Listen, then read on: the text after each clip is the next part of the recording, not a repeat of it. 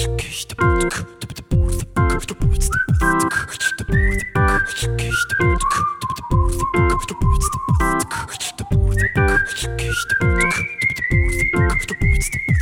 Freunde, hier sind wir wieder, euer Airboy Podcast und wir haben wieder Wordtime, Chris. Jo, moin moin. Moin Moin trifft's ganz gut. Freitag früh mit Kaffee und Kuchen. Sonntag ist heute. Was habe ich gesagt? Freitag. Ja, oh. Das Heute ist Sonntag. Ja, das Wochenende ist schon wieder fast vorbei. Ich muss morgen auf Frühschicht. Ich auch. Das ist nicht gut. Ja. Wie war dein Wochenende, Chris? Ah, sehr ermüdend. Nee, eigentlich nicht. Eigentlich war ich nur sehr ermüdet und habe deswegen ein entspanntes Wochenende gemacht. Ein bisschen einen ruhigen gemacht gestern. Ich war eigentlich zum Geburtstag eingeladen, aber ich war einfach so fertig. Ich bin zu Hause geblieben, habe ein bisschen ferngeschaut. Ich habe jetzt meine Marvel-Serien alle durch auf Disney Plus. Und was ist die beste? Ist tatsächlich schwer zu sagen. Also ich bin insgesamt, die waren alle cool, aber ich bin insgesamt nicht ganz so begeistert, wie ich es erwartet hätte. Ich glaube, mein Favorit am Ende ist tatsächlich immer noch WandaVision. Ich habe keine Ahnung, was WandaVision ist. Ja, das dachte ich mir, aber du hast gefragt und ich habe geantwortet. Also, äh, so ein bisschen von dem Marvel-Film weißt du ja, äh, Wanda, ich weiß gar nicht, wie heißt es mit Nachnamen Maximoff, Elisabeth Olsen, äh, ist halt, hat seine, ihre große Liebe quasi verloren in dem Avengers Endgame-Film. Äh, Vision, eben diese künstliche Intelligenz, kann man das so nennen, der halt durch den Seelenstein quasi zum Leben gerufen wurde, wie auch immer. Ähm, ja, und in der Serie WandaVision geht es halt darum, dass, die, dass sie sich, Wanda, in ein kleines Nest zurückzieht und dort ein ganz normales Leben führen will und dort passieren dann ganz verrückte Geschichten. Sehr cool fand ich, dass sie quasi jede Folge der Staffel äh, im Stil einer anderen Epoche in der Zeit der Sitcom gemacht haben. Also die erste Staffel ist im 70er-Jahre-Stil gemacht, die, zwei, äh, die Folge, nicht Staffel, die zweite im 80er-Jahre-Sitcom-Stil und so verändern sich die Outfits und auch die Einrichtung in den Häusern alles. Ja, und dann natürlich, je länger die Folge, die Staffel dann äh, führt, desto mehr geht es dann ein bisschen in das Übernaturale, äh, was ja Marvel so ein bisschen auszeichnet. War sehr cool, sehr unterhaltsam, auch ein schöner humoristischer Einsatz. Ja, fand ich gut. Das klingt doch ganz gut. Jo. Ich hatte gestern Grundhass, Chris. Was hattest du? Grundhass. Grundhass. Grundhass. Wie stellst du dir eine Band vor, die Grundhass heißt? Sehr klein. Also dein Grundhass ist groß. Ja. Keine Erzähl mal, Ahnung. Wie stellst du dir eine Band hast, äh, eine Band hast, eine Band vor, die Grundhass heißt? Keine Ahnung. Ein paar Typen, die immer böse gucken. Was weiß ich. Und musikalisch? Du weißt, das waren das Laut und, laut und schreiend. und Also das, was ich halt nicht so mag. Genau.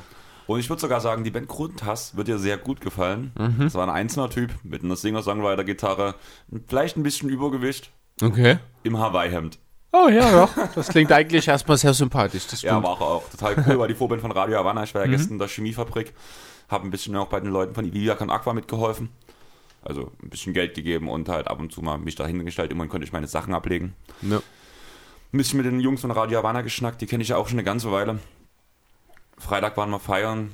Gestern sind wir nach dem Konzert noch in Katie's Garage gegangen, da war 80er, 90er Party, was überhaupt nicht meine Musik ist. Was auch ganz cool war am Ende, war, ähm, dass ein paar bekannte Leute da waren, dass dann auch noch die komplette Band und auch der Junge, oder der Herr von Grundhass auch noch mit ins Katie's gekommen ist und direkt mit uns mitgefeiert hat. Das war Cool. ganz cool. Hat wieder Spaß gemacht. Und ich hatte schon Angst, dass ich heute nicht fit bin. Aber hey, Sieht ich gut aus. lebe. Ja. Und das ist das ungewaschene Trikot von Ende letzter Woche an, oder? Das habe ich einmal die Woche bloß an. Also von daher. Ich weiß, es ist bei mir mit Trikots genau dasselbe. Die können dann schon mal eine Woche da liegen irgendwie, sind aber nur eine Stunde oder sowas oder mal einen halben Tag getragen gewesen, ja. Ja, so ein bisschen wie dein Gesicht, das ist auch bloß einen halben Tag getragen. Ja, aber das liegt halt meistens auch bloß rum, ja. Dein Gesicht. ja. Gut, was denkst du, wollen wir loslegen? Wollen wir loslegen? Ja. Awards? Ja, Awards. Awards. Du Blicken, bist der Moderator. blicken die Blas, Gla, Blas in die Glaskugel. Wir, wir klicken in die Blaskugel. Geht klar. Ähm, soll ich alle noch mal, also erstmal ganz kurz Zusammenfassung. Was haben wir vor? Wir möchten alle Awards durchgehen, die es so gibt, also die offiziellen, die ver, ähm, herausgegeben werden, sage ich mal so. Dabei sind solche Sachen, die jetzt nicht zu diesen ganz großen Dingen gehören, wie der Scoring-Titel, der Block-Champ und sowas, alles nicht dabei. Es geht halt wirklich um die traditionellen Awards, MVP, MIP, Sixth Man, Rookie of the Year, Executive of the Year, Coach of the Year Und habe ich Most Improved fehlt noch, ich MIP, glaube. Ne? genau. Mhm. Es ist schön, dass es bei dir ist wie bei mir. Erstmal alle auflisten, einer fehlt immer, aber auf den kommen wir schon noch. Genau, und das genau das ist halt die Sache. Und wir haben uns halt gesagt, wie machen wir es irgendwie anders? Wie können wir vielleicht euch mit einbeziehen? Und wir haben euch als Community gefragt, haben auf Twitter einen Post abgesetzt und ein paar Kollegen gefragt, was so ihre Award-Kandidaten sind. Aus diesen ganzen Stimmen müssten 22 an der Zahl sein, haben wir eine Konsensusliste erstellt und haben dadurch ein Ranking erhalten, wo wir auf jeden Spieler kurz eingehen, auf unseren persönlichen Favoriten mehr und natürlich auf Platz 1 ein bisschen mehr. Jo. Dazu habe ich die Betting Odds rausgesucht. Da auch nochmal ein Riesendank an David Krutt, der mir erklärt hat, wie Betting funktioniert. Und an Marius vom Vibes Magazine, der mir, der zu spät kam zum Helfen, der wollte auch helfen. Im Endeffekt habe ich mir auch sogar selber geholfen. Wie hast du dich an dem Abend gefühlt, wo ich dich danach gefragt habe? Ja, ich war total glücklich natürlich, als ich mitten in der Nacht einen Anruf von dir bekomme und was googeln soll, wo ich quasi den Suchbegriff aus deinem Text einfach rauskopieren konnte. Hat, hat mich ein bisschen gefühlt wie eine sinnlose Beschäftigung. Ja, ich wollte, dass du dich auch mal für den Pod einsetzt. Nachts halb eins. Du guter, guter Kerl. Ja, ich habe gedacht, der Junge liegt vielleicht gerade einsam und verlassen im Bett, weint in sein Kopfkissen rein und freut sich, endlich eine Aufgabe, endlich kann ich mal was leisten. Eine Ja. Leistung für die Welt. Genau, und die Aufgabe, die ich gekriegt habe, war es, dich erstmal dreimal zu fragen, was du überhaupt willst. Ja. Ja. Und dann sollst du mir Betting erklären und dann hast du es nie hingekriegt, nicht hinbekommen. Ja, weil ich keine Ahnung davon habe. ja. Hab selber in meinem Leben auch noch nie gewettet. Also mal so den, den Euro unter Freunden oder sowas mal aus Spaß vielleicht in der Jugend, aber so jetzt wirklich ernsthaft bei einem Wettanbieter oder sowas habe ich auch nicht vor, muss ich ehrlich sagen, bin ich überhaupt nicht der Typ dafür. Also dann nehmt euch auf jeden Fall ein Beispiel an Chris. Ich habe es selber auch noch nie gemacht. Allerdings überlege ich mal, ich würde es nicht ausschließen, dass ich es irgendwann mal mache, muss ich sagen. Einfach, auch bloß aus Spaß. Zum Beispiel finde ich auch dieses Prinzip von Jonathan ganz cool mit den 100 Euro, die er immer setzt. Am Anfang der Saison, die verteilt er und mehr wird halt nicht gesetzt. Ja, das ist okay, klar, cool, kann man machen. Ähm, ich bin da, ich weiß nicht, also ich finde Wetten, da ist einfach zu viel Fragezeichen, zu viel, ja, einfach Unabwägbarkeiten. Da finde ich, gibt es sinnvollere Wege, sein Geld sinnlos rauszuschmeißen. Ja, einen neuen Laptop, oder Chris? Möglicherweise, ja, irgendwann mal. Also bloß eine kurze Info für euch. Wir werden mit Zahlen bei den Betting Odds um uns schmeißen, die zum Beispiel plus 800, plus 10.000 und sowas sind.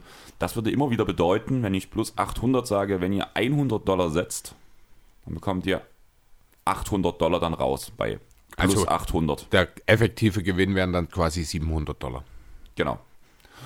Das ist vielleicht eine wichtige Info für euch noch am Anfang.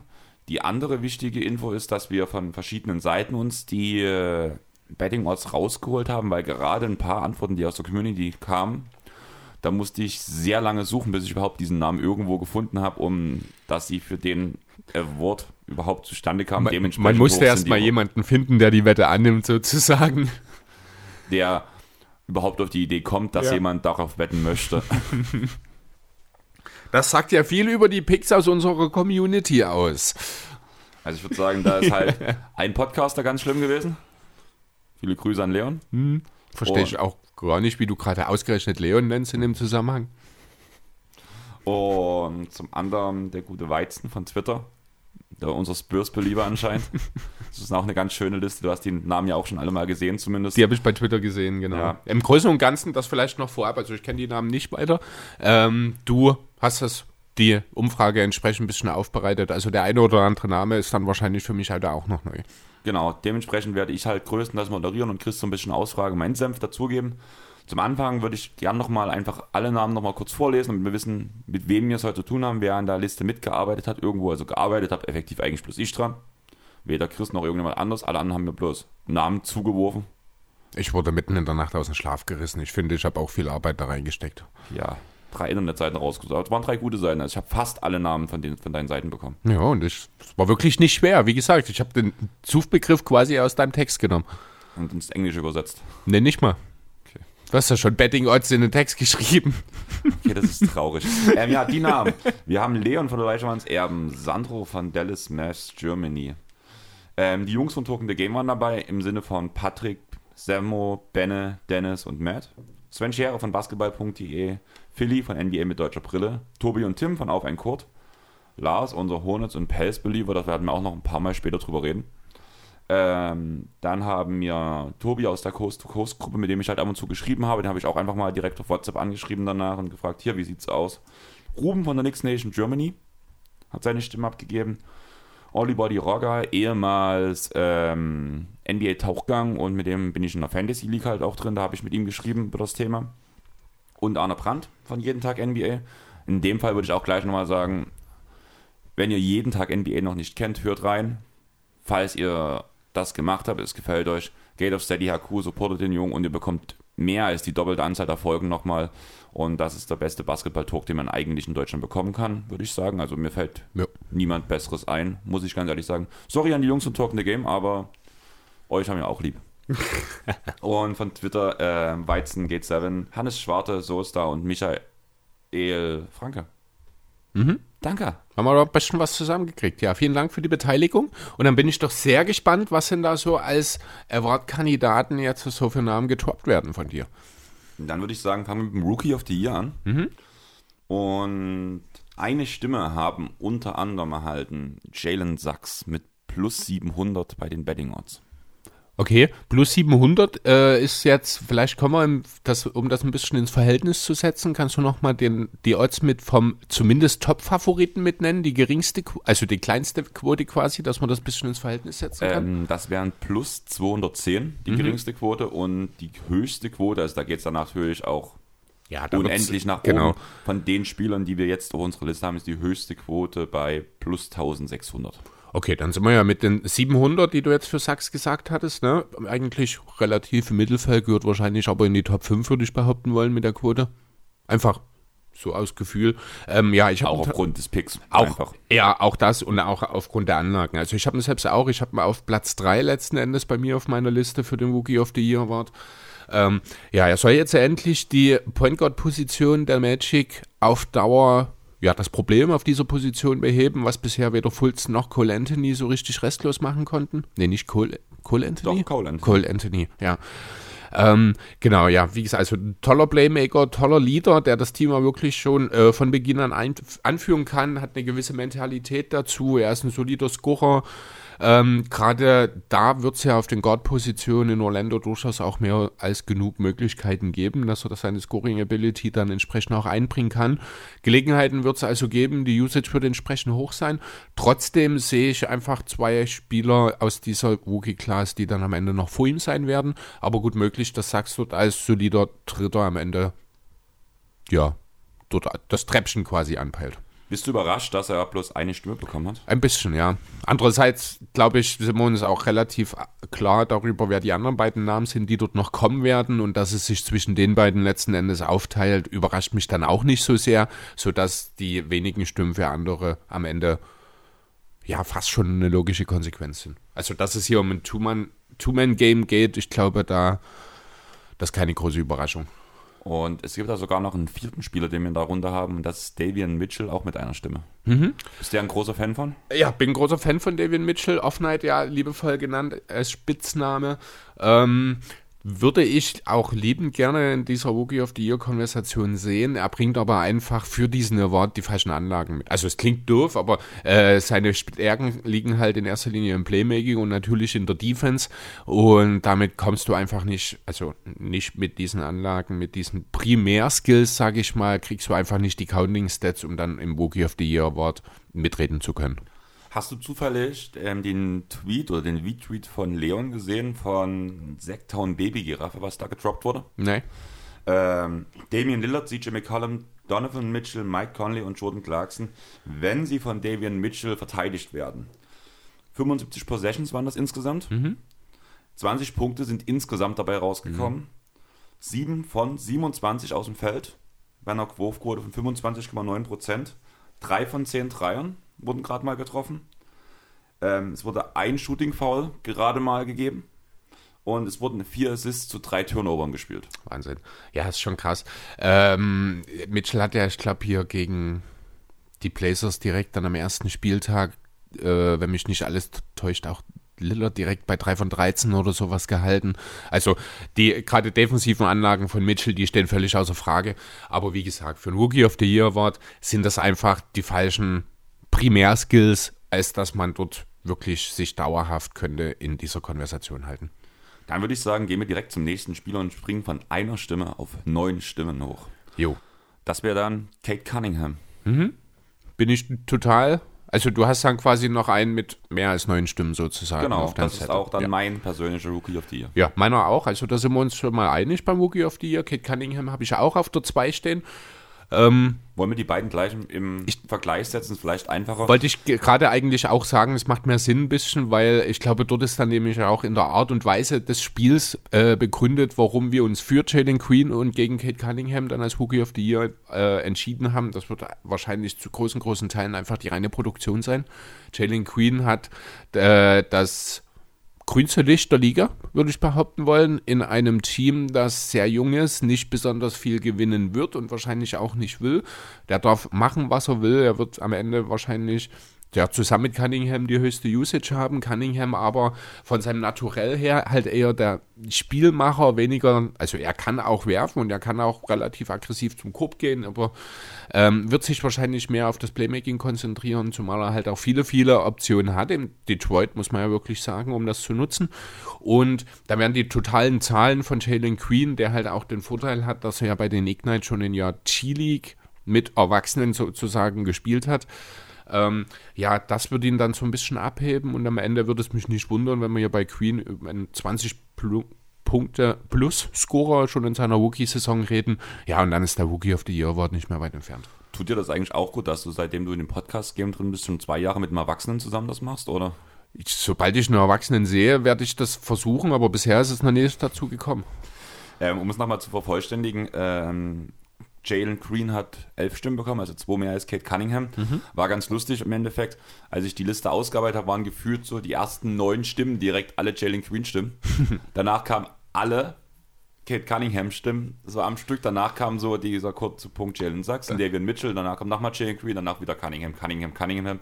Und im Endeffekt war es danach doch eindeutig mit den zwei Stimmen Abstand, aber im Großen und Ganzen fand ich das ganz cool.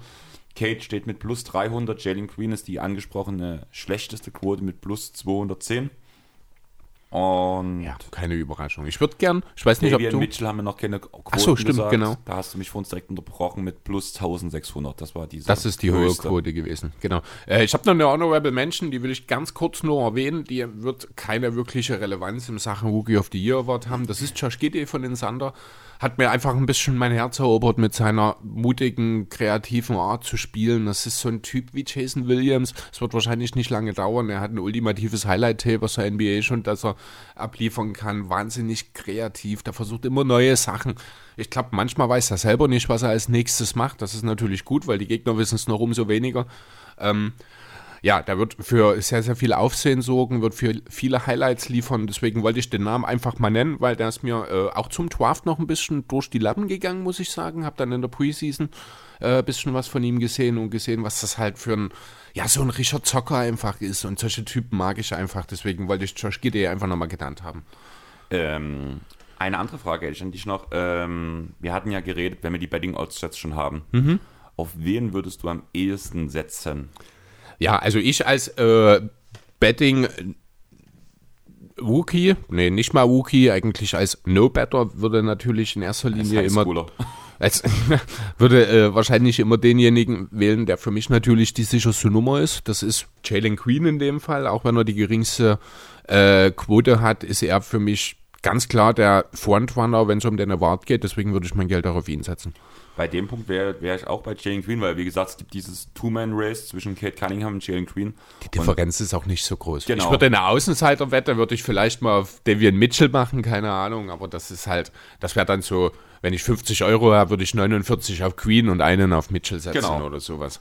Darum geht es ja halt, es geht ein bisschen um die Quoten und deswegen ist halt die Frage gerade gewesen. Für mich können es wirklich nur zwei, ein, einer von den beiden werden, also Cunningham oder Jalen Green. Und da die Quote gerade mal mit 90 Dollar Unterschied ist, ist danach für mich der Punkt, wo ich dann ganz klar auf meinen Top-Favoriten gehe und würde auch auf Jalen Green Ja. wetten. Wollen wir zum nächsten Award gehen? Sehr gern. Damit werden wir jetzt bei dem Top Award, der Award, um den sich alle Leute streiten und der jedes Mal für viel Aufsehen sorgt. Chris. Der Executive of the Year. Ich wollte gerade sagen, das kann ja quasi jeder sein. Ja, Executive of the Year, das ist immer so der, der vor der Saison immer am schwierigsten zu beurteilen ist, finde ich. Noch schwieriger als der Coach of the Year Award, weil... Der schlimmste ist der Most Improved. Weißt du, welcher Ja, Spieler- das ist tatsächlich der, stimmt, da hast du recht, weil dort weißt du gar nicht, was passiert. Äh, bei den Executive hast du zumindest schon mal eine Offseason, die du berücksichtigen kannst.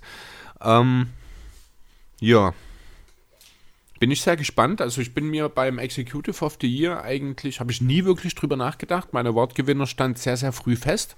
Ich habe noch drei weitere Namen auf meinem Zettel stehen, die alle durchaus ihre Berechtigung dafür haben. Wahrscheinlich gibt es noch zwei, drei mehr, die du mir jetzt nennen wirst, die da auch ihren Case haben könnten. Zwei, drei mehr ist gut. Ja, vielleicht auch 20, ne? Gut, erzähl mal, wen hast du so? Ich würde sagen, wir fangen mit einer Stimme wieder an.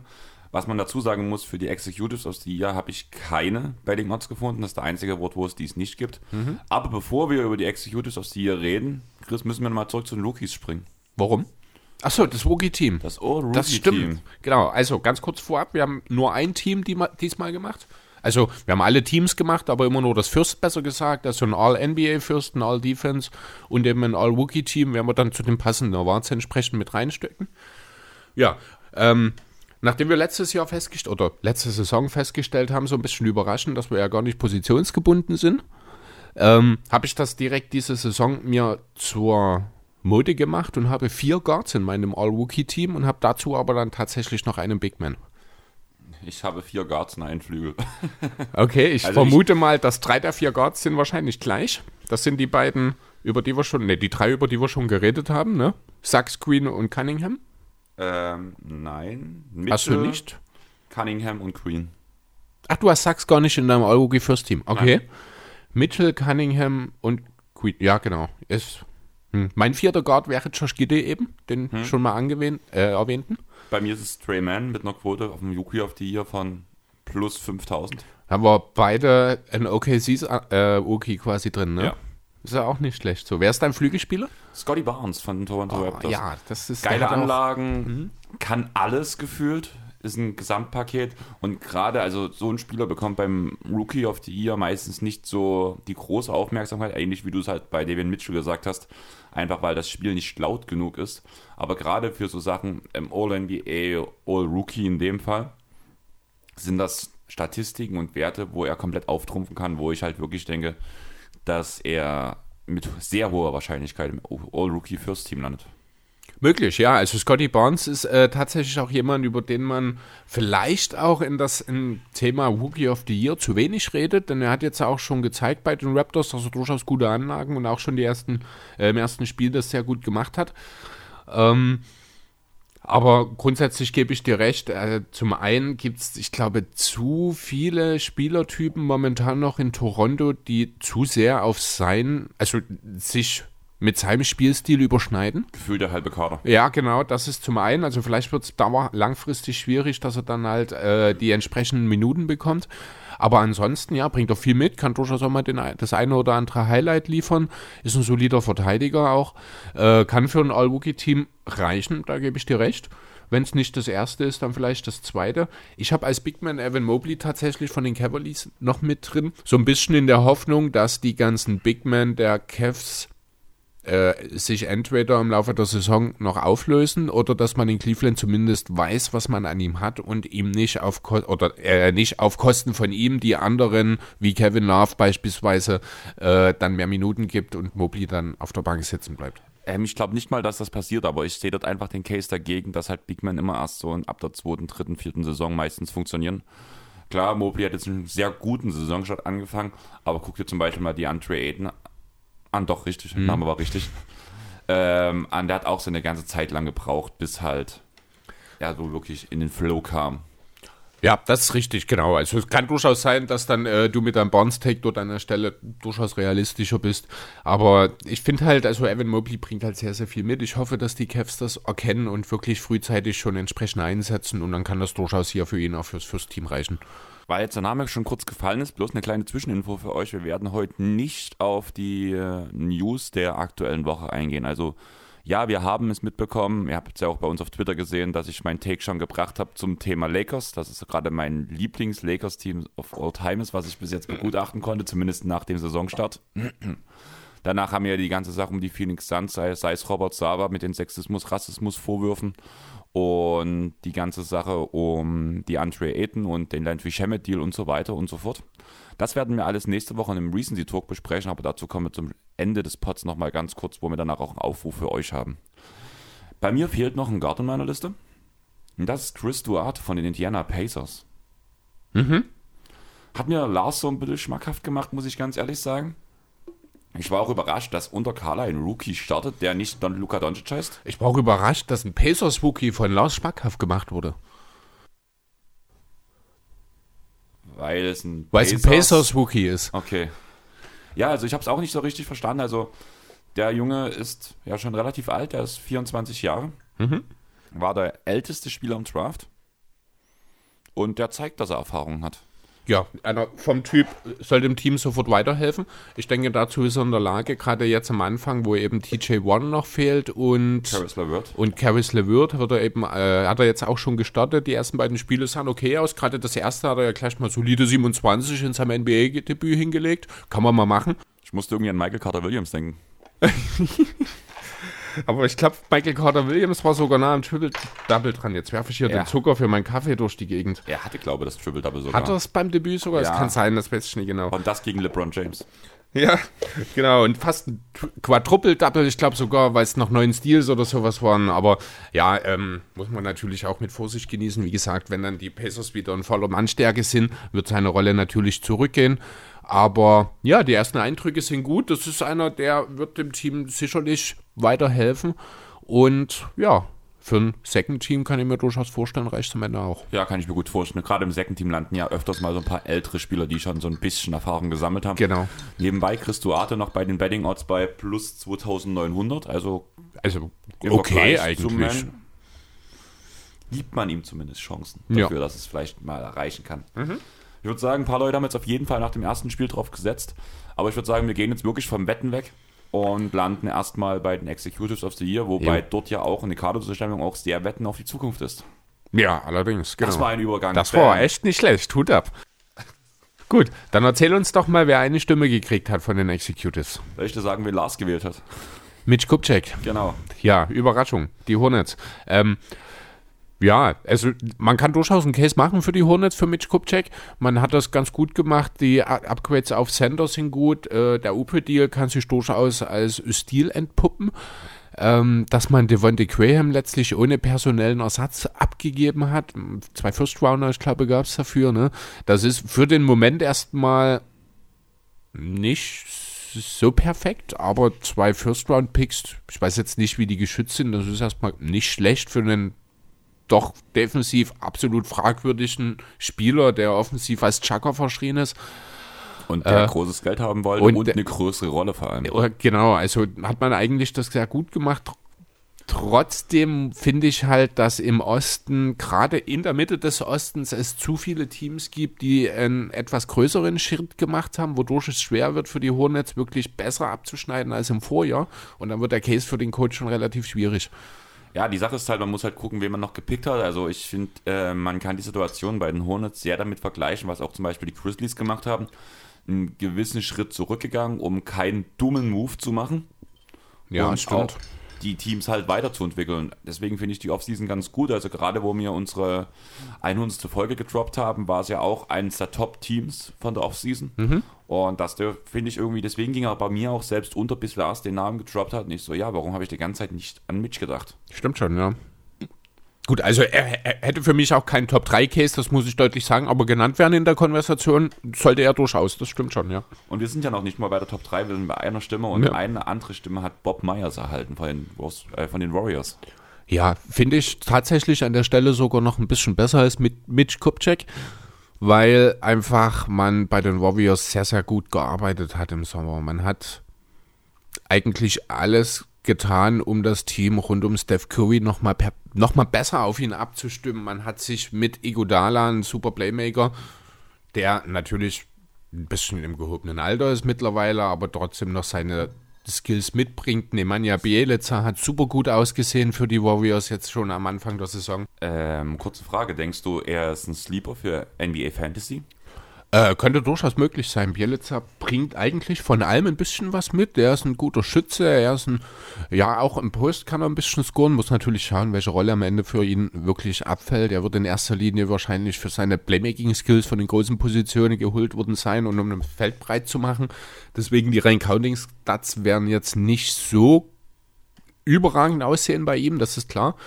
Aber der Wert, den er für die Warriors hat, ich glaube, den, der ist deutlich höher, als man das vielleicht zum Zeitpunkt der Verpflichtung gedacht hat. Dazu hat man eben noch Spieler wie Porter, äh, Otto Porter Jr. geholt, die das Feld noch zusätzlich breit machen. Äh, deswegen, ja, Bob Myers cool. Und um deine Frage von Bielitzer, League, äh, Quatsch, Fantasy zu beantworten, äh, In möglich Liga, in kleiner Rolle. Also so, ich weiß jetzt nicht, was sein Geld wäre, aber bei basketball.de mit einem geringen Vertrag zum Beispiel in dem US-Manager könnte ich mir das durchaus vorstellen, wenn er mit kleinem Gehalt dort drin steht, ja. Ähm, ich habe ja eher so von den Fantasy-Ligen geredet, von denen wir, also Yahoo, ESPN, und gerade so immer mal rein schaffeln über die vier oder über unsere, wir haben ja vier bei uns in der Liga, dass wir viermal die Free Agency benutzen dürfen pro Woche. Mhm. Und wenn er da drin liegt, ist das auf jeden Fall eine sehr, sehr gute Sache, die man mal vor allem für den letzten Tag so reinbringen kann. Ja. Ich weiß nicht, wie es bei dir aussieht derzeit gerade, aber ich liege meinen ganzen Ligen diese Woche gerade vorn. Ich habe ehrlich gesagt noch gar nicht reingeschaut. Du musst Aufstellungen machen. Ich, ja, Du landest bald aus der Liga draußen, ganz ehrlich, Chris. Ich weil- tue, es ist doch, ich mache das ja nie als Absicht. Ich habe einfach, das, das ist nie in meinem Bewusstsein. Ich habe mir das jetzt schon als Schnellstart mit eingerichtet. Ich muss halt nur noch die, das Bewusstsein dafür schärfen. Das wird schon werden irgendwie. Aber erwarte keine Wunderdinge von mir. Ich war das sowieso keine Wunderdinge. von Naja, dann ist ja Die gut. Hoffnung ist schon lange auch abgefahren und das hat nichts mit NBA Fantasy zu tun. ähm, der nächste wäre John Horst. Ja. den Bucks. Verstehe ich überhaupt nicht, warum der genannt wird, wenn ich ehrlich sein soll. Also die Bucks haben äh, zwar ein, zwei gute Sachen gemacht mit dem Hill-Deal. Man hat Tucker abgegeben, der zwar für die Regular Season jetzt nicht sonderlich wehtut, in den Playoffs aber entscheidend werden kann. Also abgegeben, man hat ihn halt gehen lassen. Äh, ansonsten ist das Team ja, es ist der Titelverteidiger. Was muss passieren, damit ich weiß nicht, also ich sehe jetzt nicht diese Difference-Maker-Deals, die John Hurst in diese Konversation schicken. Ähm, ja, gebe ich dir recht, da bist du auch der Meinung, dass zumindest die Bucks trotzdem ein bisschen stärker sind als, als im Vergleich zur letzten Saison. Äh, ein bisschen ja, das hat aber zum einen erstmal sehr, sehr viel damit zu tun, dass Dante DiVincenzo als Verletzter zurückkehrt und zum anderen, dass ich denke, dass halt auf der Backup-Position äh, ja, George Hill wahrscheinlich einfach mal deutlich besser liefern wird, als das, was Jeff Teague gemacht hat. Ja, das ist ja auch nicht schwer. Danach finde ich dann halt den Grayson Allen-Deal fand ich sehr wichtig noch zu erwähnen. Stimmt, genau, den habe ich vergessen jetzt. Und da es ein Regular Season Award ist, fällt dieser Tucker-Abfall halt auch nicht so krass rein. Die Portis-Verlängerung war gut. Und außerdem werden auch die Spieler so um True Holiday, Chris Middleton und Janis auf jeden Fall nochmal einen großen Step nach vorn machen, habe ich das Gefühl, nächstes Jahr. Ja, aber das ist ja nichts, was zu dem GM irgendwie, Nein, aber ne? Genau. auf die Frage, ob die Bucks besser sind als, nächste, äh, als letzte Saison, darauf wollte ich raus. Das mag durchaus sein, ja, aber das hat weniger mit John Hurst zu tun. Eine Stimme, das ist der letzte bei einer Stimme, ist Brad Stevens. Und da haben wir ja von einem Coach geredet in der Power Ranking Folge. Mhm. Von einem Team, was den größten Schritt nach vorn macht, wahrscheinlich. Ja, genau. Deswegen habe ich Brad Stevens hier auch mit auf meinem Zettel stehen und zwar ist Nummer zwei sogar. Ich bin ein bisschen überrascht davon, dass er so früh schon genannt wird. Denn wenn man sich das mal kurz anschaut, was Brad Stevens gemacht hat, seit er im Sommer äh, die GM-Position entsprechend übernommen hat, das ist schon wirklich nicht schlecht. Man hat es erstmal geschafft, den schwierigen Deal von Kemba Walker direkt loszuwerden. Und zwar hat man zwar einen First Rounder drauf bezahlt, aber dafür mit Al Horford jemanden zurückbekommen, der die Schwachstellen im Frontcourt der Celtics sofort adressiert, die Defensive verbessert, das Playmaking von den großen Positionen mitbringt und Robert Williams gleichzeitig noch eine ganze Menge beibringen kann. Ähm, über den Deal mit Dennis Schröder ist schon mehr als genug gesagt worden. Das ist ein absoluter Stil. Dazu hat man gute Verlängerung für Marcus Smart und äh, eben einen Time Note rausgegeben. Fred Stevens hat einen se- sehr, sehr soliden Job gemacht, ganz besonders als Wookie Executive, der ja vor wenigen Wochen noch als Coach aktiv war und jetzt direkt ins Front Office wechselt und dann so einen Job hinlegen, finde ich aller Ehren wert. Gefällt mir sehr gut, deswegen ist Brad Stevens hier auch mein Zweitplatzierter in dieser Liste. Okay, interessant. Ich habe immer bloß den Erstplatzierten, der ist auch meistens in der Liste drin gewesen. Es gab eigentlich, glaube ich, bloß einen wichtigen, der nicht in der Liste drin war. Das war bei einem anderen Award und der wurde kurz vor Einsendeschluss danach noch gedroppt. Von daher sind eigentlich alle vorhanden. Ein Name, der nicht auf meiner Liste steht, auch selber, aber der mir trotzdem ein bisschen hier drin fehlt, komplett, ist ähm, Lawrence Frank von den Clippers. Ja, er hat eine ähnliche Geschichte wie Mitch Kupchak oder also ich würde das ein bisschen unter Bob Myers sogar einordnen an der Stelle. Klar, die Verlängerungen sind ganz gut gewesen, die mit Batum, die mit Jackson, ähm, auch die mit Mann natürlich, das hat alles gut funktioniert. Der Bledsoe-Deal ist super, muss man ganz klar sagen. Das ist sowohl ein finanzielles als auch ein spielerisches Upgrade. Ähm, aber ich tue mich tatsächlich, gerade was die Verlängerung angeht, w- finde ich es immer relativ schwierig für jemanden, der eine, äh, einem Spieler eine Verlängerung gibt, dort den GM dann so übermäßig dafür auch zu feiern. Ja, es kommt aber drauf an, was für eine Verlängerung. Zum Beispiel der Batum-Deal ist auf jeden Fall ein Grund zum Feiern. Oder auch der Jackson-Deal. An sich schon, aber ich finde halt immer, ein Spieler oder ein Team ist grundsätzlich immer in einer besseren Situation, wenn der Spieler schon da ist. Dieselben Deals bei einem anderen Team hätte ich gefeiert ohne Ende. Dadurch, dass sie beim selben Team verlängert haben, ist das trotzdem noch gut, aber nicht mehr so gut. Das will ich damit nur sagen. Ähm, insgesamt ist es absolut nachvollziehbar, dass du den Namen nennst. Ich habe nicht über ihn nachgedacht, muss ich ganz deutlich sagen. Ich sehe ihn als, ja, zumindest Top 10 GM nach diesem Sommer, ja, das können wir machen. Vielleicht mit einem, ja, wobei Top 5 wird schon schwierig, weil ich habe alleine vier Namen auf meinem Zettel stehen, die ich deutlich drüber sehe. Da kommt noch Bob Myers dazu und dann habe ich schon fünf. Ähm, aber er kratzt dort irgendwo dran. Aber für den Award reicht es dann doch deutlich nicht. Was man ich. halt wirklich sagen muss, auch der Umgang mit den zwei Sendern, die man sich reingeholt hat, weil man wusste, dass Subac und ähm, Ibaka. Ibaka. angeschlagen bzw. verletzt in die Saison gehen werden. Der Umgang, wie man mit Hartenstein und Giles zusammengearbeitet hat, war sehr gut. Am Ende hat sich jetzt Hartenstein durchgesetzt und hat ja letzte Nacht auch gut aufgespielt. Ich weiß nicht, ob du die Zahlen schon gecheck, gecheckt hast. Nee. Elf Punkte, glaube zu vier Assists oder sowas. Du kannst mal ganz kurz reingucken. Auf jeden Fall Top-Zahlen, muss ich sagen. Hat Spaß gemacht. Habe auch schon ein bisschen ein paar Highlights geguckt. Wenn du danach durch bist, werde ich mir das Spiel heute noch in komplettem Real Life geben. Okay. Und solides Deadline. Ähm, plus minus sogar positiv, trotz Niederlage. Passt. Kann man mal machen.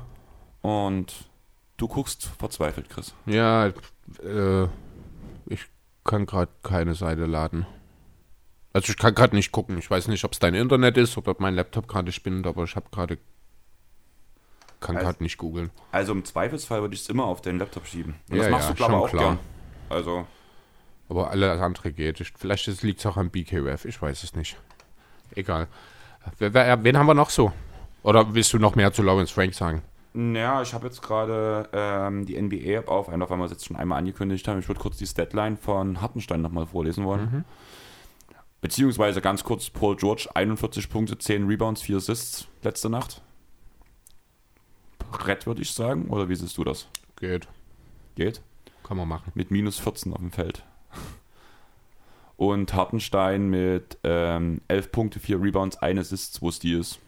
Mit 71% aus dem Feld. Jo, das ist okay. Solides Debüt, würde ich sagen, für die Clippers. Also ich würde sagen, äh, die, die BKF-Seite von Isaiah Hartenstein ist gerade in der Überarbeitung, denn das ist die einzige Seite, die ich gerade nicht aufrufen kann. Okay, dann würde ich sagen, wir gehen weiter zu zwei Stimmen. Und gerade da wird mich deine Meinung zu Daryl Morey interessieren. Ja. Ähm, habe ich keine Meinung dazu. Der hat dort nichts zu suchen. Er hat im Sommer nichts gemacht, was in irgendeiner Form äh, auch nur ansatzweise dafür sorgen könnte, dass man ihn in diese Konversation rät. Kann natürlich sein, dass sich das im Saisonverlauf ändert, wenn es dann wirklich nochmal irgendwann diesen Deal gibt, der aber vielleicht auch vier Jahre lang nicht passiert, wie man ja jetzt neuerdings wissen. Also Murray hat ja relativ deutlich zum Thema Ben Simmons gesagt, das kann vier Jahre gehen. Entweder er spielt für uns oder wir kriegen einen Gamechanger zurück. Dementsprechend glaube ich nicht, dass da so schnell Bewegung hineinkommt und dann hat Murray überhaupt gar keine Gelegenheit oder überhaupt gar keinen Grund, überhaupt dort genannt zu werden. Ähm, ja, ich glaube nicht, dass die Signings von George Niang und Andre Drummond dafür ausreichen. Ja, gebe ich dir recht. Ja. Wobei Drummond schon ein Stil ist. Äh, ich muss ganz ehrlich sagen, ich habe jetzt auch die ersten beiden Sixers-Spiele gesehen. Drummond sieht wirklich gut aus. Das ist auch im Vergleich zu Howard. Ähm, zum einen bringt er doch eine Passing- Fähigkeiten mit, die ich ihm lange Zeit wirklich hätte absprechen wollen, aber da waren ja wirklich schon ein paar nette Pässe dabei, auch wenn er manchmal ein bisschen zu fancy sogar wird. Ähm, und er ist halt immer aggressiv, auch vorne, ne? wo Howard halt da so ein bisschen manchmal nicht ganz so geht. Drummond zieht immer durch, der geht immer zum Korb ähm, nach dem Pick and Roll. Also das gefällt mir gut. Er ist spielerisch tatsächlich nochmal eine Upgrade zu Dwight, zu Dwight Howard, muss ich sagen. Okay, dann würde ich sagen, gehen wir einfach direkt zum nächsten und das ist Mark Eversley von den Bulls. Jo, den habe ich auf Platz 4 hier, beziehungsweise steht bei mir Arturas Carnisovas hier. Ähm, wer von beiden den dann letzten Endes bekommen würde, sei mal dahingestellt. Wie gesagt, Platz 4 reicht also auch nicht, dass er den Award am Ende gewinnt für mich. Aber ja, super Offseason auch. Lonzo geholt, Caruso geholt, DeRozan geholt. Bisschen viel bezahlt vielleicht für DeRozan, aber die Bulls hatten ein ganz klares Ziel. Dabei ging es darum, jetzt sofort deutlich besser zu werden. Ich glaube, das hat kein Team so gut gemacht, wie es die Bulls gemacht haben, auch wenn man natürlich ein bisschen Zukunft dafür bezahlt hat. Ähm, aber man hat den Plan, man hat ihn umgesetzt und dadurch, dass es halt ja auch gerade defensiv deutlich besser aussieht als von vielen erwartet, äh, könnte sich Eversley bzw. kann ich sowas durchaus noch mittelfristig hier als richtiger Sleeper in dieser Kategorie herausstellen. Ähm, was ist das höchste Ceiling, was du für die Bulls siehst? Platz 4. Wenn alles zusammenläuft, kann durchaus Heimvorteil rauskommen. Klingt passend. Ja. Ähm, der nächste ist Sean Marks. Ja, Sean Marks habe ich kurz überlegt, fand er aber, er hatte von allen GMs den leichtesten Job im Sommer, deswegen fand ich es dann doch ein bisschen zu einfach, ihn zu nennen, um ehrlich zu sein, auch wenn er absolut jedes Recht hätte. Der Millstil ist super. Man hat äh, sehr frühzeitig die schwierige Kyrie-Situation erkannt und für Javon Carter getradet. Auch wenn man die Abgabe von Landry Shamet vielleicht ein bisschen teuer bezahlt. Aber ich glaube, der hat nie so richtig in Brooklyn reingepasst. Deswegen war das ein sinnvoller Deal am Ende für beide Seiten. In Phoenix hat man sich natürlich gefreut. Ähm, ja, Aldridge zurückgeholt. Griffin zum Minimum verlängert. Man hat Jeff Queen ersetzt durch Paul Millsap. Also man ist vielleicht noch mal ein bisschen älter und etwas unathletischer geworden, aber trotzdem qualitativ ist es immer noch sehr, sehr gut. Ähm, so einen richtig schlechten Deal gab es auch nicht. Man könnte natürlich die Frage stellen, ob man hätte Harden verlängern sollen. Aber da hat der Harden selbst auch gesagt, das muss jetzt nicht sein, ich konzentriere mich jetzt erstmal darauf, aber ich habe nicht vor, irgendwo hinzugehen. Genau. Deswegen Selbe auch unproblem Kyrie ja auch vor der Saison, wo das mit Corona noch nicht so hochgekommen Ja, ist. hier an der Stelle muss ich jetzt aber natürlich sagen, sieht für Sean Marks natürlich super gut aus, dass er Kyrie eben nicht diesen Vertrag hingelegt hat. Ja. Ähm, deswegen, ja, er könnte durchaus, wäre auch jemand, den ich über, wenn ich jetzt so nachdenke, auch über Lawrence Franks sehen würde, wenn ich ehrlich sein soll. Wobei, ja, äh, hält sich ungefähr die Waage am Ende vielleicht. Weil ich halt sehe, also das sind ja auch alles Verlängerungen, sei es auch Aldridge, okay, jetzt war Karriere, aber irgendwo ist es auch eine Verlängerung. Letzte Station war halt Brooklyn, man wollte ihn, was auch eine sehr nette Geste ist, muss man ganz ehrlich sagen, nachdem er eigentlich schon raus war, dass man ihn trotzdem wiederholt. Aber ich sehe einfach, dass die Clippers haben eine sehr ähnliche Offseason wie die Nets hingelegt, mit Verlängerungen für die eigenen Spieler, auch günstiger, als man es eigentlich erwartet hätte. Ja. Aber die Clippers haben für mich im Draft halt einiges mehr richtig gemacht. Klar, die Nets haben Schwachpunkte adressiert, haben sich erfahrene Rookies geholt, die funktionieren. Aber dadurch, dass die Clippers ja sogar hochgetradet haben, um sich halt Talente wie Brandon Boston Jr., Kieran Johnson und so weiter und so fort zu holen, sehe ich da ein bisschen mehr Upside, was Okay. ich positiver sehe, einfach, muss ich sagen. Ja, kann ich, gehe ich sogar mit, das kann ich nachvollziehen, genau. Ähm, ja, trotzdem, also Sean Marks, genauso wie Lawrence Frank am Ende. Gute Off-Seasons, aber für Executive of the Year reicht es nicht. Und man muss jetzt dazu sagen, wir hatten ja Einsendeschluss Freitag, da war das die ganze Sache noch ganz frisch um die Andre Ayton. Ein paar Leute haben uns schon vorher geschrieben, mit zwei Stimmen steht James Jones hier. Und jetzt kann man ja so ein bisschen hinterfragen, auch aufgrund des Ayton-Deals, die Shamet-Verlängerung, der Mikael Bridges-Deal. Ist das eine gute Offseason gewesen oder eine schlechte Offseason von Ja, Suns? ist letzten Endes ein bisschen schwierig, gerade halt jetzt auch mit dem äh, unter Berücksichtigung dieser ganzen Geschichte, die da jetzt im Hintergrund gerade auftaucht. Da kann man sich jetzt natürlich auch die Frage stellen, ob das in dieser Eden-Situation eine Rolle spielte. Äh, diese Server, dieser Server-Sachverhalt, weil Server war ja jetzt ohnehin noch nie ein großer Fan davon, viel Geld zu bezahlen. Und wenn jetzt dort wirklich irgendwelche Rassismusgeschichten stattfinden, haben, stattgefunden haben sollten. Es ist ja nicht bloß Rassismus. Ist es- also sexistische es ist ja klar, aber- Belästigungsvorwürfe ist ja nun nicht bloß das eine Thema. Also eigentlich das ganze Fass ja sogar noch viel, viel größer als mit Donald Sterling damals bei den Clippers. Ja, gut möglich. Und die Aussage ist, es gibt genug Beweise dafür, dass er wahrscheinlich sogar aus der NBA verbannt wird. Bin ich sehr gespannt, was dort bei rumkommen wird. Ja, aber unabhängig davon, klar, man hätte natürlich durchaus sinnvollerweise sagen sollen oder können, die Andre Ayton ist die Priorität Nummer eins. Andererseits wäre er dann halt auch der dritte Maximalvertrag in dem Team. Das äh, wird sich früher oder später nicht vermeiden lassen. Also ich bin mir auch sicher, die Andre Ayton geht nirgendwo hin. Der unterschreibt dann halt nächstes Jahr seinen Maximalvertrag und dort dann wahrscheinlich auch am ersten Tag der Free Agency, weil ich erwarte gerade offensiv, nachdem er dort ja ein bisschen einen Schritt zurück gemacht hat, äh, dafür aber defensiv überragend sich entwickelt hat, glaube ich, dass offensiv nochmal ein weiterer Schritt kommt, einfach weil er viel, viel mehr kann, als er letztes Jahr in seiner zugegeben super auf ihn zugeschnittenen Rolle äh, machen kann. Und ja, ansonsten, der Shemet, also der Trade für Shemet ist super. Der gefällt mir sehr, sehr gut, weil ähm, man offenbar auch wirklich ganz klaren Plan mit ihm verfolgt. Dass man ihn und Bridges jetzt verlängert hat, anstatt Aiden, ist ja, kann man so und so sehen. Einerseits verstehe ich schon, dass man gerade Bridges, weil es halt kein Maximalvertrag ist, dass man ihn jetzt so unter Dach und Fach bringen will. Dort hätte ich nämlich auch eher die Befürchtung, dass man nächstes Jahr vielleicht sagt, wenn ein anderes Team kommt, dass er weg wäre. Bei Pitches auf jeden Fall. Genau, weil dort kommt wahrscheinlich dann ansonsten irgendwo so ein zumindest fast Maximaldeal von irgendeinem anderen Team. Und ob die Suns dann dort mitgegangen wären, das wäre halt die Frage gewesen. Bei Aiden, wie gesagt, sehe ich das ein bisschen anders. Deswegen, ähm, klar, er fühlt sich jetzt vielleicht ein bisschen vor den Kopf gestoßen oder irgendwas derartiges, aber für die langfristige Entwicklung glaube ich nicht, dass es für die Suns problematisch ist, dass man ihn jetzt nicht verlängert hat, schon, wenn ich ehrlich sein soll. Aber wäre es nicht sinnvoller gewesen, jetzt zumindest die Vertragsverlängerung ähm, anzusprechen, weil wir momentan noch diese Grenze haben. Wir haben gerade momentan noch diese TV-Gelder. Nächstes Jahr wird es wieder eine Steigerung des Gehalts geben. Hm. Damit hätte man ja ein bisschen weniger Geld für ihn ausgegeben. Gerade auf Nee, den das Punkt, ist ja nicht so. Wenn er einen weil Maximalvertrag. Maximal, die ist nach Prozenten gestaffelt, Genau, das weiß ich. Aber richtig. trotzdem, Ja, was anderes hätte Aiden nicht unterschrieben.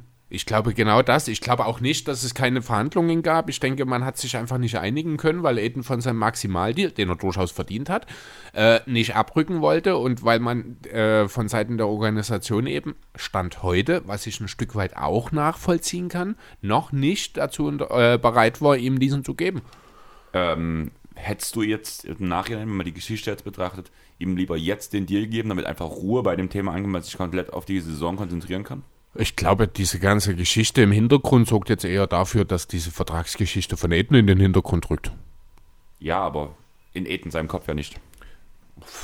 Weiß ich nicht. Also ich kann nicht in den Kopf von DeAndre Ayton reinschauen. Wie gesagt, also ich, klar, als Spieler willst du natürlich lieber den großen Vertrag so früh wie möglich, aber an der Stelle muss man halt vielleicht auch nochmal sagen, das Ganze ist ein Geschäft und er hat einen Vertrag, der noch läuft und nur weil man berechtigt ist für eine Vertragsverlängerung, heißt das ja nicht, dass es zwingend passieren muss. Ich finde, also mir wird da allgemein ein bisschen zu viel drüber diskutiert, wenn ich ganz ehrlich sein soll. Klar, es ist nicht schön und es kann auch problematisch werden, aber ich sehe das nicht schon alleine, wenn ich in das Team schaue. Das Team funktioniert, das passt also auch menschlich. Dann hast du mit Chris Paul halt auch noch jemanden dort drin, der da entsprechenden Einfluss nehmen wird, äh, im positiven Sinne. Also ich sehe da wirklich keine langfristigen Konsequenzen negativer Art für die Suns. Okay, ähm, wie viele Namen fehlen jetzt noch von deinem Zettel? Ich habe noch zwei jetzt hier. Der eine wird wahrscheinlich unser, also zumindest, also der eine ist mein Executive of the Year und ich vermute mal deiner auch. Und dann habe ich noch einen, auf den hoffe ich eigentlich, dass der Name nochmal fällt. Ich habe nur noch einen Namen auf dem Zettel drauf und deswegen würde ich sagen, du fängst mit dem Namen an, wo du hoffst, dass er nochmal fällt. Okay. Ähm, Lass genau. ihn fallen. Tommy Shepard.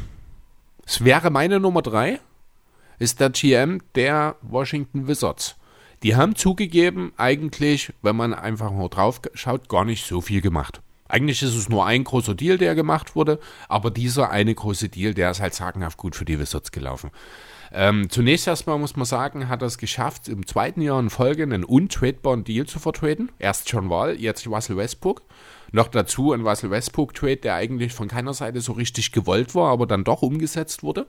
Ähm, das finde ich, das wird hier nicht genug wertschätzt allgemein. Und was man sagen muss, wenn man jetzt den Start der Saison sieht, dann gibt es einen klaren Gewinner bei dem Westbrook-Deal. Definitiv, ja. Ähm, ja, was hat man dann also daraus gemacht? Man hat also ein Team, das letztes Jahr total starlastig mit Biel und Westbrook war, äh, hat man jetzt zu einem der drei tiefsten Teams der Liga gemacht, hat dabei nicht mal unbedingt super viel Qualität in der Starting Five verloren, weil zum einen halt Thomas Bryant als Center wieder nach Verletzung zurückkommt und vor allem, weil man mit Spencer Dinwiddie einen super Satz auf Point Guard bekommen hat. Und der vor allem viel besser zu Biel als Spieler der, passt als genau. Westbrook. Ja, als Komplementärspieler zu Biel natürlich auch genial funktioniert, genau.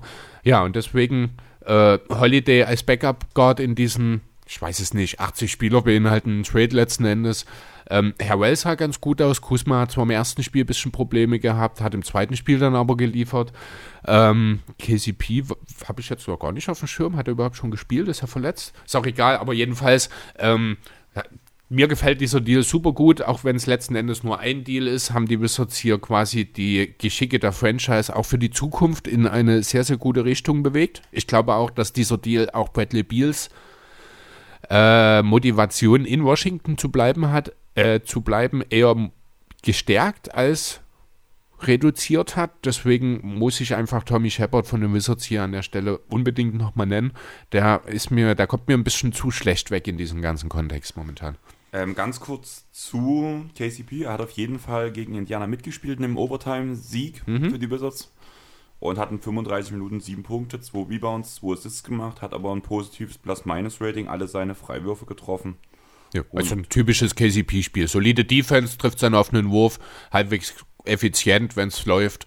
Genau. Ja, und das ist ja genau das, äh, wo, wo die Wizards hin wollten über den Sommer, als sich diese Trade-Gelegenheit ergeben hat. Und deswegen, ja, fand ich einfach super, wollte ich hier genannt haben.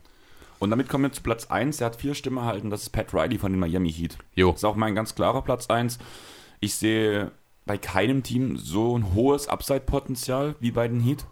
Und man hat seit der Big Three damals in Miami endlich, endlich mal wieder ein Team zusammengestellt, wo man sagen kann, sie sind Titelcontainer. Äh, Upside meinst du im Sinne von im Verhältnis zum Vorjahr, oder? Weil Upside hat dieses Team tatsächlich eigentlich sehr wenig, ja, weil die ja alle schon sehr alt sind. Wie man halt nach vorne gegangen ist und was man jetzt in dem Jahr gemacht hat, wo ja. man von einem Team, was ja klar letztes Jahr underperformt hat, ganz klar, zu einem direkten Titelcontender jetzt sich irgendwo ansprechen darf. Ja, genau. Also man schwebt irgendwie so dahin, rein von den Matchups her könnten die Heat tatsächlich für jedes Team wahnsinnig unangenehm werden.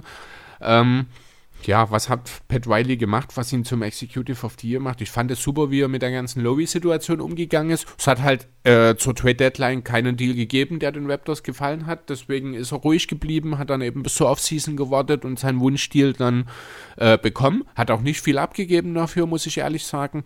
Achuva ist obsolet gewesen hinter Adebayo. Äh, ja, Dragic hat man quasi 1 zu 1 getauscht. Da ist Lowry ein klares Upgrade, gerade defensiv. Man hat Butler und Robinson verlängert.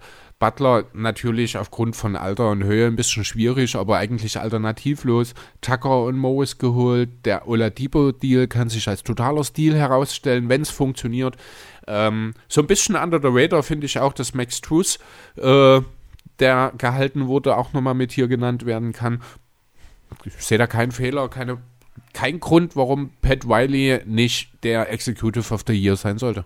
Man muss halt auch ehrlich sagen, ich finde halt, er hat einen Spieler, der in der ganze Franchises zerstört hat, kann man ja sagen, in Jimmy Butler, der halt als schon ein schwieriger Charakter gilt, wenn man nicht komplett alles zusammensetzt, hat Pat Riley es geschafft, ein Teamkonstrukt zu bauen, wo alle solche Arbeiter sind, wie Jimmy Butler und ja, wir reden mal von dieser Heat Culture. Wie wahr das nun eigentlich genau ist und ob es diesen Begriff wirklich geben sollte, ist dahingestellt. Allerdings, nee, wenn, es ein, also, wenn es ein Team gibt, was diese sogenannte Heat Culture darstellt, ist genau dieses Team. Ja, haben wir ja schon damals, als Wiley, äh, ja, als Wiley Butler geholt hat, gesagt, es gibt wahrscheinlich keine Kombination, die mehr Arsch als Eimer ist als Butler und die Heat. Genau. Ja, und das hat sich halt jetzt auch nochmal bestätigt. Und ja, und jetzt hat Butler eben auch noch, noch mehr sehr, sehr solides Talent um sich herum und deswegen, ja, die Heat, wenn sie äh, im der Regular Season voll Fokus nehmen, sind die auch ein Team, das auf drei oder vier einreiten kann.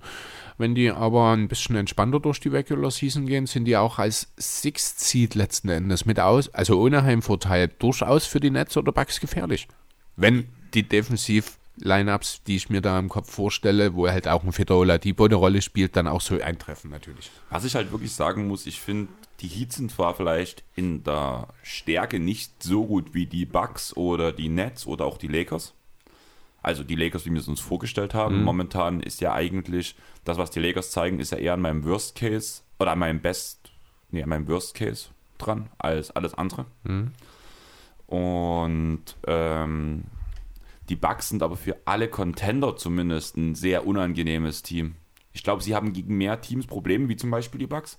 Aber gerade dieses, also die Bucks würden extrem gesagt zum Beispiel. Du hast jetzt dreimal Bugs gesagt, aber ich glaube, mindestens einmal davon hast du Heat gemeint. Ich komme gerade nicht mehr mit. Mir geht es halt vom Prinzip her darum, dass ich finde, dass die Miami Heat sind im direkten Matchup mit den anderen großen Teams sehr gut aufgestellt, weil die Key-Matchups sehr gut passen und Ja. dann eher pro Miami ausfallen, obwohl sie auf die gesamte Liga gesehen nicht so ein großes Ceiling haben, wie zum Beispiel die Bucks, die Six oder die Sixers mit Ben Simmons. Die individuelle Genau. Qualität ist nicht so hoch, aber das Teamkonstrukt fängt es auf. Das Teamkonstrukt fängt es in den Matchups gegen die großen anderen großen Teams auf. Genau. Ja, äh, passt soweit. Pat Riley, also unser Executive of the Year. Willst du noch mehr dazu sagen? Ich denke, wir haben das ganz gut zusammengefasst, sind uns da ja auch relativ einig. Ne, nicht relativ, ziemlich einig sogar, ne? Von daher denke ich, ziehen wir weiter. Ziehen wir weiter und ich würde sagen, ich bin gespannt, ob wir uns beim nächsten Team, beim nächsten Award auch einig sind. Wir gehen jetzt zum Sixth Man of the Year. Hast du, wie viele Namen hast du da? Äh, ich habe tatsächlich über viele, viele Namen rausge äh, drüber nachgedacht. Ich habe am Ende, ja, man könnte sagen, eine Top 3, die so ein bisschen heraussticht, aber tatsächlich, also wirklich Namen dastehen, habe ich hier acht. Okay. Ähm, fangen wir wieder mit den Betting Odds an. Der Neun eigentlich sogar. niedrigste Odd, den ich habe, also für den Hauptverantwortlichen, der da wahrscheinlich der Contender auf den Award ist, der liegt bei plus 600. Und der höchste Wert, den ich habe, ist plus 6000. Okay. Also eine große Differenz im Vergleich zum Rookie of the Year. Ich würde sagen, wir fangen bei der äh, bei einer Stimme an und da haben wir am Anfang direkt zwei Fanstimmen, würde ich sagen. Unter anderem von Weizen mit Lonnie Walker. Ja, schön. Muss schon viel, sehr, sehr, sehr viel zusammenlaufen, dass Lonnie Walker am Ende Six-Man of the Year wird. Er ist keiner der Namen, die ich auf meinem Zettel habe. Ist halt wirklich ein Fanblick. Äh, ich bin mir bei Lonnie Walker auch noch nicht so richtig sicher, wo es langfristig für ihn in die NBA-Karriere hingehen soll, um ehrlich zu sein. Ähm, ob er wirklich mal in diese Kategorie aufsteigen kann, wo er mal um ein Six-Man-Award mitspielen kann. Das ist vielleicht in ein paar Jahren der Fall, aber jetzt aktuell sehe ich das noch gar nicht eigentlich. Alleine schon, weil einfach die individuelle Klasse der Spurs im Gesamtkontext halt viel zu gering ist. Und ich habe nie einen Six-Man erlebt, der Platz 12, 13 im Westen ist. Also das ist schon so ein bisschen so, naja. Schwierig, ja. Der nächste mit einer Stimme ist auch ein Fanpick, würde ich sagen. Und den verstehe ich nicht wirklich, weil ich diesen Spieler eigentlich sehr, sehr oft starten sehe. Und das ist Tyrese Halliburton. Ja, ist ein bisschen schwierig. Also momentan ist halt bei den Kings das alles noch ein bisschen unklar, in welche Richtung das sich bewegt. Ich glaube halt nach wie vor nicht, dass man äh, die Saison mit Buddy Hield beispielsweise beendet. Halliburton wird dann perspektivisch irgendwann definitiv der Starter sein. Ich weiß jetzt nicht, wie es bisher in dieser Saison war. Aber da jetzt gestartet habe, ich bin gerade mal dabei nachzuschauen. Ja, hat jetzt die ersten beiden Spiele auch jeweils gestartet sah jetzt noch nicht ganz so super aus. Rein was die Zahlen angeht, 8,5 Punkte, 5 Assists. Aber ja, gebe ich dir grundsätzlich recht, Halliburton wird äh, nicht genug Spiele von der Bank kommen, als dass er hier überhaupt genannt werden sollte. Wenn er überhaupt mal von der Bank kommt. Und jetzt kommt tatsächlich mit einer Stimme sogar schon mein Six Man of the Year. Es hatte bis eine, eine Stunde vor Schluss hatte niemand diesen Namen getroppt. Und das ist Patty Mills. Jo, hat mich äh, tatsächlich, ist wahrscheinlich einfach ein viel zu logischer Pick oder sowas. Ich habe gar nicht auf meiner Liste stehen, äh, obwohl er wahrscheinlich sofort ein Top-3-Kandidat ist, wenn man einfach nur kurz drüber nachdenkt. Er wird weiter auch von der Bank kommen, trotz der ganzen Kyrie-Situation. Das haben wir mit dem Namen Siobhan Carter schon mal kurz angerissen vorhin. Ähm, ja, super erfahren, jahrelange Spurs-Schule, guter Playmaker, super Schütze wird äh, den Netz wahrscheinlich das eine oder an, in dem einen oder anderen Spiel den Arsch retten und hat absolute Chancen, Six-Man of the Year zu werden. Gebe ich dir total recht. Alleine die ganze Kyrie-Situation macht es halt so Wer noch mal klein, schön ordentlich Minuten draufkommt, ne? Genau. Hat auch in den ersten Spielen ja direkt abgeliefert. Er war ja Australian Paddy, kann man ja fast sagen. Und hat Ja, einfach, ich glaube, 9 von 9 Dreier in seinen ersten beiden Spielen oder 10 von 10 sogar, ne? also geliefert hat der Junge, Mhm. das ging gar nicht. Also für mich auch einer, der vor allem bei den Nets in den ersten Spielen, ich fand, die haben noch nicht so richtig krass ernsthaft gespielt, so wirkte das auf mich. Aber Paddy war halt voll dabei. Paddy ist gleich da gewesen, das stimmt. Auch KD, aber ja, stimmt schon, die äh, Nets gehen noch ein bisschen ruhiger rein. Andererseits gegen die Sixers hat es dann auch geklärt. Ja, man hat mal wieder einen Einbruch im vierten Viertel gehabt bei Philadelphia. Ähm, ja, nee, aber du hast recht, mit Paddy Mills ist absolut zu rechnen hier. Nochmal ganz kurz, Paddy Mills hat plus 1600. Mhm. Ähm, Tyrese Halliburton hat plus 1400. Da war ich sehr überrascht, dass die Odds so gering sind, muss ich sagen. Naja, gut, also bei Mills ist halt, du hast halt trotzdem noch zwei der besten Scorer der NBA-Geschichte vor dir. Das ist dann, das kann schon sein, dass das dann eventuell mit Harden und McKinney Mir geht es eher gerade darum, dass ich rede von Tyrese gerade, dass ich überrascht bin, dass die Quote so gering ist mit plus 1400. Ach so. Ja, es wird wahrscheinlich schon einige Planspiele geben, wo Halliburton von der Bank kommt. Ich persönlich sehe das auch nicht, keine Ahnung. Ähm, aber offensichtlich gibt es viele Leute, die der Meinung sind, dass das so passieren sollte. Und Lonnie Walker die plus 6000. Jo. Gehen wir zum nächsten Punkt. Das wäre dann mit zwei Stimmen Joe Ingles, Chris. Äh, jo. Joe Ingles würde ich gerne zur Veranlassung nehmen und zwei, drei Namen zusammenzufassen, die aus demselben Team kommen, wenn das für dich okay ist. Dann würde ich noch ganz kurz, die Odds für Joe Ingles sind bei plus 1100. Mhm. Und wenn du vom selben Team redest, wirst du ja wahrscheinlich noch von Jordan Clarkson reden, was auch der Frontrunner zum Six Man of the Year Race ist, mit den plus 600, die ich vor uns auch schon mal gedroppt habe. Ja. Er hat bei uns im Ranking vier Stimmen erhalten. Und den dritten mussten wir noch verraten. Äh, der dritte ist Woody Gay. Das ist der Neuverpflichtung von den Jazz. Äh, Ah, am, Ende, nee, am Ende wird keiner von den dreien der Six Man of the Year sein. Ich habe Jordan Clarkson eigentlich auch nur in meiner, auf meiner Liste stehen, weil er halt der Titelverteidiger ist. Eigentlich ist er nicht mehr der Six Man der Jazz, sondern nur der siebte hinter eben Ingles, der aber mit seiner Art zu spielen nun mal eher ja, wie sagen die Amerikaner, eher schei ist, eher leise ist und deswegen nicht die Aufmerksamkeit bekommt, die äh, Jordan Clarkson gerade zu äh, Beginn der letzten Saison, also so vor, ja, Feuer gespuckt hat. Äh, also die hatte eben, Woody Gay ist einfach eine super solide, erfahrene Bankoption, der durchaus auch für seine 14, 15 Punkte pro Spiel äh, ja gut ist für gewöhnlich, aber das in Utah liefern muss, das sei mal dahingestellt. Letzten Endes sind es drei Bankspieler, die theoretisch in meinen Augen zumindest einen Case für sich machen könnten. Aber ja, alleine schon, weil sie zu dritt im selben Team sind, sich gegenseitig Stimmen wegnehmen, sich gegenseitig Würfe wegnehmen. Und äh, es gibt auch einfach drei Namen, muss ich ganz deutlich sagen, die, oder vier mit Mills eigentlich sogar, ähm, die in der Reinproduktion wahrscheinlich den Rest ein bisschen überstrahlen werden. Deswegen hat für mich keiner der Chess-Spieler wirklich eine realistische Chance, wenn ich ehrlich sein soll. Ich muss halt wirklich sagen, Rudy Gay sehe ich in der Liste gar nicht mehr. Der, der Junge ist gefühlt 50 Jahre alt, wird gerade in dem Teamkonstrukt Gerade du als Clippers-Fan solltest doch wissen, dass Alter beim Six-Man überhaupt keine Rolle spielt. Ja, aber nicht, wenn du einen Jordan Clarkson und einen Joe Ingles neben dir hast, weil ich sehe einfach aufgrund auch, was du auf der, was du auf dem Spielfeld halt Spielern hast, die halt viel spielen müssen. Und man muss halt ehrlich sagen, Rudy Gay wird ja, wurde ja geholt, als, um als Small Ball Sender zu spielen. Das bedeutet wiederum, dass Gobert in der Zeit, wo Gay viel auf dem Feld sein wird, meistens auf der Bank sitzt. Und wenn man den Gobert auf der Bank sitzt, dann ist halt, das ist halt kein großer Freiraum im Endeffekt. Klar, Gay kann auch Du, es wird nicht so sein, dass Gay nur die Backup-Minuten von Gobert spielt. Da gibt es ja auch noch einen Whiteside. Gay kann auch einen super Power-Forward spielen. Da könnte, äh, kann auch auf der 3 theoretisch, auch wenn dort vielleicht mittlerweile ein bisschen Fußlahm daherkommt. Ähm, aber er ist ein super Stretch-Big auch. Das hat er ja teilweise auch äh, in seinen letzten in San Antonio gezeigt. Deswegen, ähm, Ja, aber er gesagt, kommt aufgrund der Tiefe des Kaders einfach nicht auf genügend Minuten, weil er ja schon danach, im Endeffekt reden wir bei Rudy Gay von einem neunten oder zehnten Mann. was? Von einem achten Mann maximal? Wen siehst du denn in Utah von der Bank, abgesehen von eben Clarkson und Ingles, noch vor Gay kommen? Ja, du musst halt positionell gucken, das ist halt die Sache, was ich halt meine. Ja, und da wird's, da wird es nicht einfacher, dein Case zu untermauern. Du, Dann- Woody Gay wird seine 20 Minuten spielen. Er wird keine, du hast völlig recht. Woody Gay wird von den dreien wahrscheinlich auch der sein, der am ehesten äh, rausfällt aus dieser Diskussion. Ich finde aber, ähm, in einer anderen Situation könnte Woody Gay auch jetzt noch ein Six-Man-Kandidat sein. Also er muss es in Utah nicht.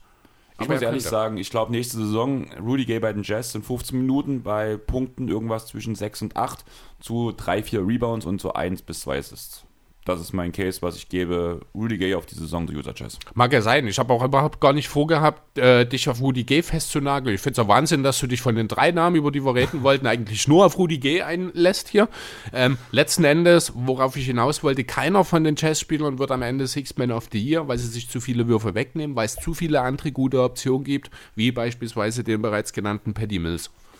Ähm, Jordan Clarkson kann er nochmal so eine Saison wie letztes Jahr spielen.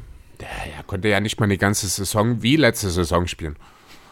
So wie es alle gehalten haben letzte Saison. Naja, also man muss ja, also ich glaube, hätte Jordan Clarkson seine Saison einen Monat später begonnen, würde er ja nicht mal in der Konversation für den Sixth Man mitspielen, weil er einfach mal vier Wochen lang äh, mit Feuer, also vier Wochen seiner etwas längeren Feuerphase äh, einfach verloren gegangen wären. Dann wären die Produktionen sähe ganz anders aus. Äh, Clarkson hat einfach im richtigen Moment das Richtige gemacht und am Ende ein bisschen Glück gehabt. Und Joe Ingers? zu leises Spiel. Wird wahrscheinlich nie, das ist so ein bisschen wie Egodala damals für die Warriors, wird's, wird am Ende nicht reichen. Also wird er Finals MVP. nee, weil, weil er spielt ja für Utah. Achso. Okay, ähm, hast du noch was zu den dreien oder Nee, schon lange nicht mehr. möchtest du nicht mehr über deine geliebten Jazz reden? Niemals. Okay, dann würde ich sagen, gehen wir zu drei Stimmen und da habe ich als erstes in der Liste stehen Tyler Hero. Jo, habe ich bei mir auch auf Platz 3. Äh, hat sich ja in den letzten Wochen so ein bisschen rein talentmäßig in dieselbe Sphäre wie Jamorant und Co. gespielt. Es wird dann jetzt auch langsam Zeit, dass er dazu entsprechend abliefert. Er soll jetzt den äh, Bankpunch von der Bank liefern. Ja, logisch, den Bankpunch Bankpunch. von der Bank für die Heat. Muss das auch machen. Ich glaube, damit wird auch letzten Endes der Erfolg der Heat ein bisschen stehen und fallen. Welche Produktion kann Hero von der Bank liefern? Ähm, da geht es nicht nur um das reine Scoring, sondern auch um das Playmaking mit.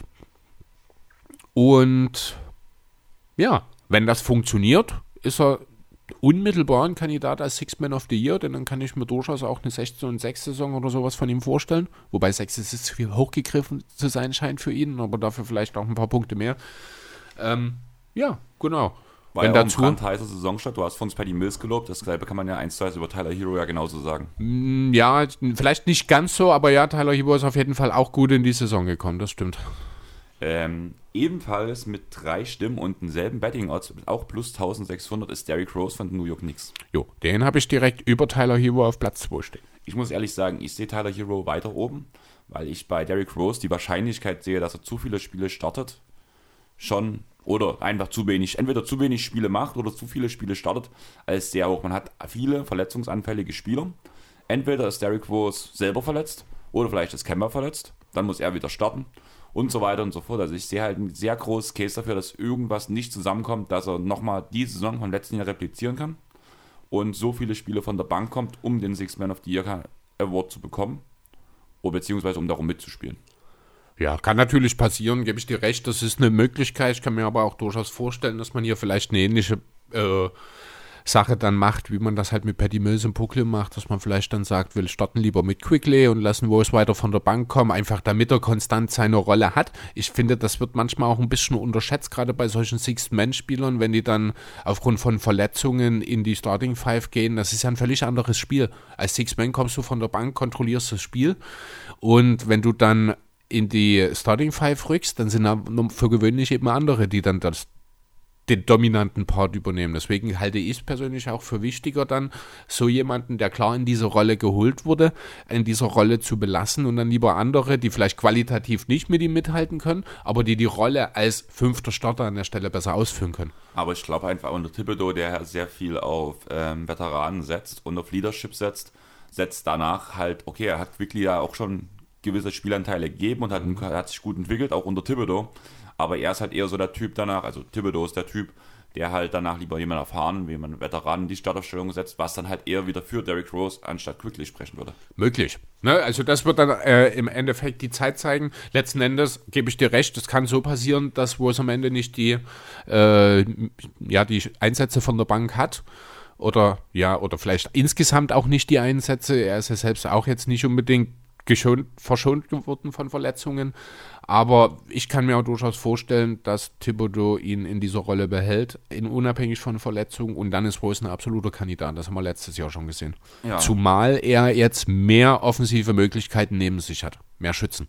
Ja, auf jeden Fall gebe ich dir hundertprozentig recht. Ähm, beim nächsten, oder den nächsten haben wir ja schon erwähnt, über Jordan Clarkson mit vier Stimmen haben wir schon geredet. Deswegen gehen wir jetzt hoch auf sieben Stimmen. Und da ist meine Frage, ist das die deutsche Community? Dennis Schröder? Es ist dann jetzt auch sozusagen der mit den meisten Stimmen, ja. Habe genau. ich auch auf eins, habe ich auch gar nicht lange nach. Also ich habe ein bisschen über Rose nachgedacht lange, nachdem der mir letztes Jahr durch die Lappen gegangen ist. Äh, aber ich konnte am Ende nur mit Schröder gehen. Schröder ist ja, hat in OKC gezeigt, was er als Six-Man machen kann. Er ist der ganz klare offensiv dritte Geige in Boston. Er bringt zusätzliches Playmaking und Scoring. Er ist wahrscheinlich auch direkt der schnellste Mann in Boston. Ja, wahrscheinlich, oder? Wisst ihr jetzt nie? in der Liga. Also, genau. Ne, äh, an guten Tagen trifft er auch mal sehr solide seinen Wurf, an schlechten Tagen trifft er gar nicht, aber so ist das bei Streaky-Shootern. Ähm, er ist ein sehr, sehr solider Playmaker, er hat jetzt noch nicht so viel Defense bisher in dieser Saison gezeigt, ist aber theoretisch halt auch ein, eigentlich ein guter Verteidiger. Äh, spielt jetzt für die Six Men aber nicht die ganz große Rolle, aber vielleicht am Ende zwischen einem, in einem Kopf-an-Kopf-Rennen kann es mal das Zünglein an der Waage sein. Und ja, er ist, wie gesagt, drittbeste Scorer seines Teams, der wahrscheinlich vielleicht sogar beste Playmaker seines Teams, vielleicht der zweitbeste. Ähm, ja, und damit bist du automatisch, wenn du von der Bank kommst, ein Top-Kandidat. Ja, im Großen und Ganzen verstehe ich schon. Ich glaube aber einfach, dass auch Schröder, ich habe es ja im Powerbank schon gesagt, dass er bei mir rausfällt, weil ich auch dort denke, in Boston werden traditionell viele Adjustments gemacht. Man tut relativ gut auf Matchups und Gegner reagieren, was immer wieder eine Veränderung der Starting Five zur Folge hat. Und da kann ich mir auch vorstellen, dass halt Dennis Schröder in vielen Spielen halt auch startet, weshalb er am Ende zu viele Spiele als Starter gemacht hat, damit er einfach nicht als Six-Man mehr zählt. Also bei Schröder sehe ich das eigentlich noch viel weniger als bei Rose, wenn ich ehrlich sein soll. Wir haben da auch mit Jonathan letzte Woche schon ein bisschen nach anderen Namen. Äh, Peyton Pritchard wurde dort genannt, denn Aaron Neesmith, der letztes Jahr in die, äh, in die Liga gekommen ist. Das sind halt beides Spieler, die ja in erster Linie reine Shooter sind die halt die Plätze, also den Platz für Tatum und Co. öffnen können, die dann vielleicht ein besserer Fit auch in der Starting Five wären, als es ein Schröder neben Brown und Tatum ist, weil halt nur ein Ball und so. Deswegen sehe ich Schröder wirklich tatsächlich gar kein Jahr, es sei denn, es gibt wirklich mal große Verletzungsprobleme oder irgendwas anderes, aber ich sehe Schröder tatsächlich gar nicht starten dieses Jahr. Okay, bin ich gespannt drüber. Abgemacht wäre es ja irgendwie so, dass er auch von der Bank kommt. Er hat ja selber gesagt, er gibt alles und er ordnet sich dem Team unter. Mhm. Das ist ja schon mal gute Aussagen. Würde auch dafür sprechen, dass er von der Bank kommt, weil Marcus Smart halt der klar gesetzte Einser ist. Ja. Und ich bin überrascht, was er so leisten zustande ist. Bei ihm war der Saisonstart ja noch nicht ganz so heiß. Aber wir haben jetzt wieder die Odds, Chris. Mhm. Mit plus 1800 auf Dennis Schröder bist du doch eigentlich wahrscheinlich schon. Würde ich sofort setzen, logisch. Ich würde trotzdem mit Mills gehen, muss ich sagen. Mit, ist zwar ein bisschen niedriger die Quote mit plus 1600, aber ich sehe halt einfach. Ist die etwas sicherere Wette, weil dort genau. haben wir halt auch, dort wissen wir schon, dass Mills von der Bank weiterkommt, egal was passiert. Das ist ein bisschen die sicherere Wette, hast du recht. Ähm, aber wie gesagt, also ich würde am Ende trotzdem mit Schröder gehen. Alle, alle anderen, die halt interessant sind, auch Tyler Hero, spielt sich halt auch alles genau in diesem Bereich ab. Mhm. Und Schröder ist schon interessant, weil er halt einfach noch ein bisschen mehr einbringt, aber da ist mir der Impact von Mills einfach viel zu groß. Und da haben wir halt vor allem auch in den letzten Jahren gesehen, dass, also im letzten Jahr gesehen, dass er ein wichtiger Spieler ist. Während Schröder ja letztes Jahr nicht ganz auf die Leistung gekommen ist, die einen Six-Man-Titel ähm, rechtfertigen würden, mhm. im Vergleich zu seinem OKC, was ja nun auch schon wieder zwei Jahre her ist. Ja, das stimmt. Und ich würde sagen, wir gehen direkt zum nächsten Award, oder was sagst jo. du? Ich habe das Gefühl, wir trödeln ein bisschen, oder kommt mir das bloß so vor? Wieso trödeln wir? Ich weiß nicht, irgendwie kam es mir gerade, das war jetzt der dritte, oder? Ja. Naja, wir sind jetzt schon über eine Stunde unterwegs. Ja. Ja, und wir haben noch nicht die Hälfte. Lass uns ein kleines bisschen ins Hand zulegen. Ähm, der Defensive Player of the Year, Chris. Mhm. Ähm, wieder einige Namen. Ich würde sagen, wir fangen mal mit den Miami Heat an und wir haben eine Stimme für Bam Adebayo bei einer Quote von plus 1400. Bam ist ja bei der virtuellen Saison von NBA 2K zum Depoy geworden. Für diejenigen, die es nicht wissen, immer vor dem Saisonstart tut NBA 2K mit den aktuellen Kadern ähm, eine komplette Saison durchsimulieren. Da ist unter anderem auch Jalen Green Defensive Player of the Year, äh, Rookie of the Year geworden. Ähm, ich glaube, Kevin Durant war MVP und Bama de Bayo zum Beispiel den Depoy. Ja, keine allzu große Überraschung. Ich habe mir hier äh, auch auf meiner Liste mit genannt, allerdings nicht in meinen Top 4 quasi, sondern ich habe ihn als Future Pick bei mir stehen. Äh, Hintergrund ist einfach, theoretisch bringt er alles mit. Der ist ein super defensiver Anker. Er kann äh, switchen in der Defensive, er kann Zone verteidigen, ist wahnsinnig agil und beweglich, super Wim Protector. Aber es gibt in Miami einfach zu viele gute Verteidiger, äh, als dass man am Ende den zweifellos vorhandenen defensiven Erfolg in Miami zu sehr auf eine Person reduzieren kann. Deswegen, ja, fällt für mich Bam an der Stelle als Depoy einfach raus. So ein bisschen mit derselben Argumentation quasi, wie ich die drei Bankspieler der Jazz auch aus der Six-Man-Kombination oder äh, Konversation rausgenommen habe. Bloß nochmal ganz kurz, also wie gesagt, Bama dabei steht bei plus 1400, der niedrigste Wert ist plus 350 und der höchste Wert plus 10.000. Mhm. Nochmal, um kurz so ein paar ja. Zahlen zu droppen. Der nächste Name wäre Miles Turner von den Pacers. Hm? Kann man durchaus drüber nachdenken. Äh, macht auch Sinn. Vielleicht hätte er letztes Jahr auch schon einen echten Case für den Depoy machen können, wenn er sich nicht verletzt hätte. Überragender Wim Protector, verändert viele, viele Würfe, hat sich da auch, finde ich, gerade letzte Saison vor der Verletzung noch mal ein Stück weit weiterentwickelt. Hat er jetzt dies gestern oder vorgestern ein 40-Punkte-Spiel, da habe ich auch nicht schlecht geschaut, da habe ich zwischendurch mal reingeschaut, da war er, ich glaube, gerade bei 28 oder sowas und ich dachte mir, Mensch, was ist denn das? Gibt es einen neuen Miles Turner in der Liga? Vor allem nachdem er im ersten Spiel nicht mal 10 geschafft hat. Ja, eben, deswegen. Also, ähm, und trotzdem gute Defensivleistung. Miles Turner könnte durchaus ein Kandidat sein, ja. Plus 850, von daher ist man bei der Quote auch relativ gering dort. Mhm. Im Großen und Ganzen gebe ich dir vollkommen recht, aber ich finde, da müsste der Teamerfolg für die Pacers mitkommen. Ja. Würde vielleicht Hand in Hand mit dem Coach of the Year gehen, muss man bei dem Punkt auch sagen. Und so viele glückliche Umstände, die danach Miles Turner zu dem Titel führen, sehe ich einfach nicht kommen. Wird, wird sehr schwierig, ja. Einfach weil die Konkurrenz auch sehr groß ist, muss man mhm. dazu sagen. Der nächste auf meiner Liste ist Anthony Davis, auch ein Big Man. Steht sogar mit gerade mal plus 500, also ist relativ weit oben angesiedelt. Aber gerade nach diesem Saisonstart, wo man sich ja gefühlt mit 2000 auf dem Feld geschlagen hat, oder auf der Bank geschlagen hat, und dem bisschen Unruhe, ich sehe es einfach gar nicht kommen. Nee, ich, also äh, unabhängig von dem, was da jetzt diese Woche auch passiert ist, habe ich das spätestens in dem Moment, als man die Andre Jordan verpflichtet hat, wusste ich, Anthony Davis wird kein Defensive Player of the Year, weil er einfach nicht genug auf der 5 spielen wird. Also, ich finde das halt so traurig, so komisch. Dumm. Also man muss einfach mal. Ich, Anthony Davis hat es ja noch gesagt, ich möchte auf der 5 hm. spielen, ich werde viel auf der 5 spielen. Was passiert? Nichts. Ja. Das ist alles halt leeres Gerede gewesen und jetzt spielt Davis wieder auf der 4. Genau, weil er das unbedingt will. Ich glaube auch nicht, dass das unbedingt der Plan der Legos gewesen wäre, dass man jetzt doch wieder mit zwei echten Sendern ohne jegliche Spacing Ability in die Saison geht. Ähm, dass man einen holt in Dwight als Backup ist okay, den man vielleicht dann auch starten lassen kann, wenn man Davis trotzdem den Großteil auf der 5 spielen lässt. Dass man jetzt aber in die Andre Jordan nochmal eine schlechtere Version von Dwight Howard ins Team holt, äh, und damit am Ende wahrscheinlich mhm. gute 30 Minuten auf den Center-Positionen schon blockiert.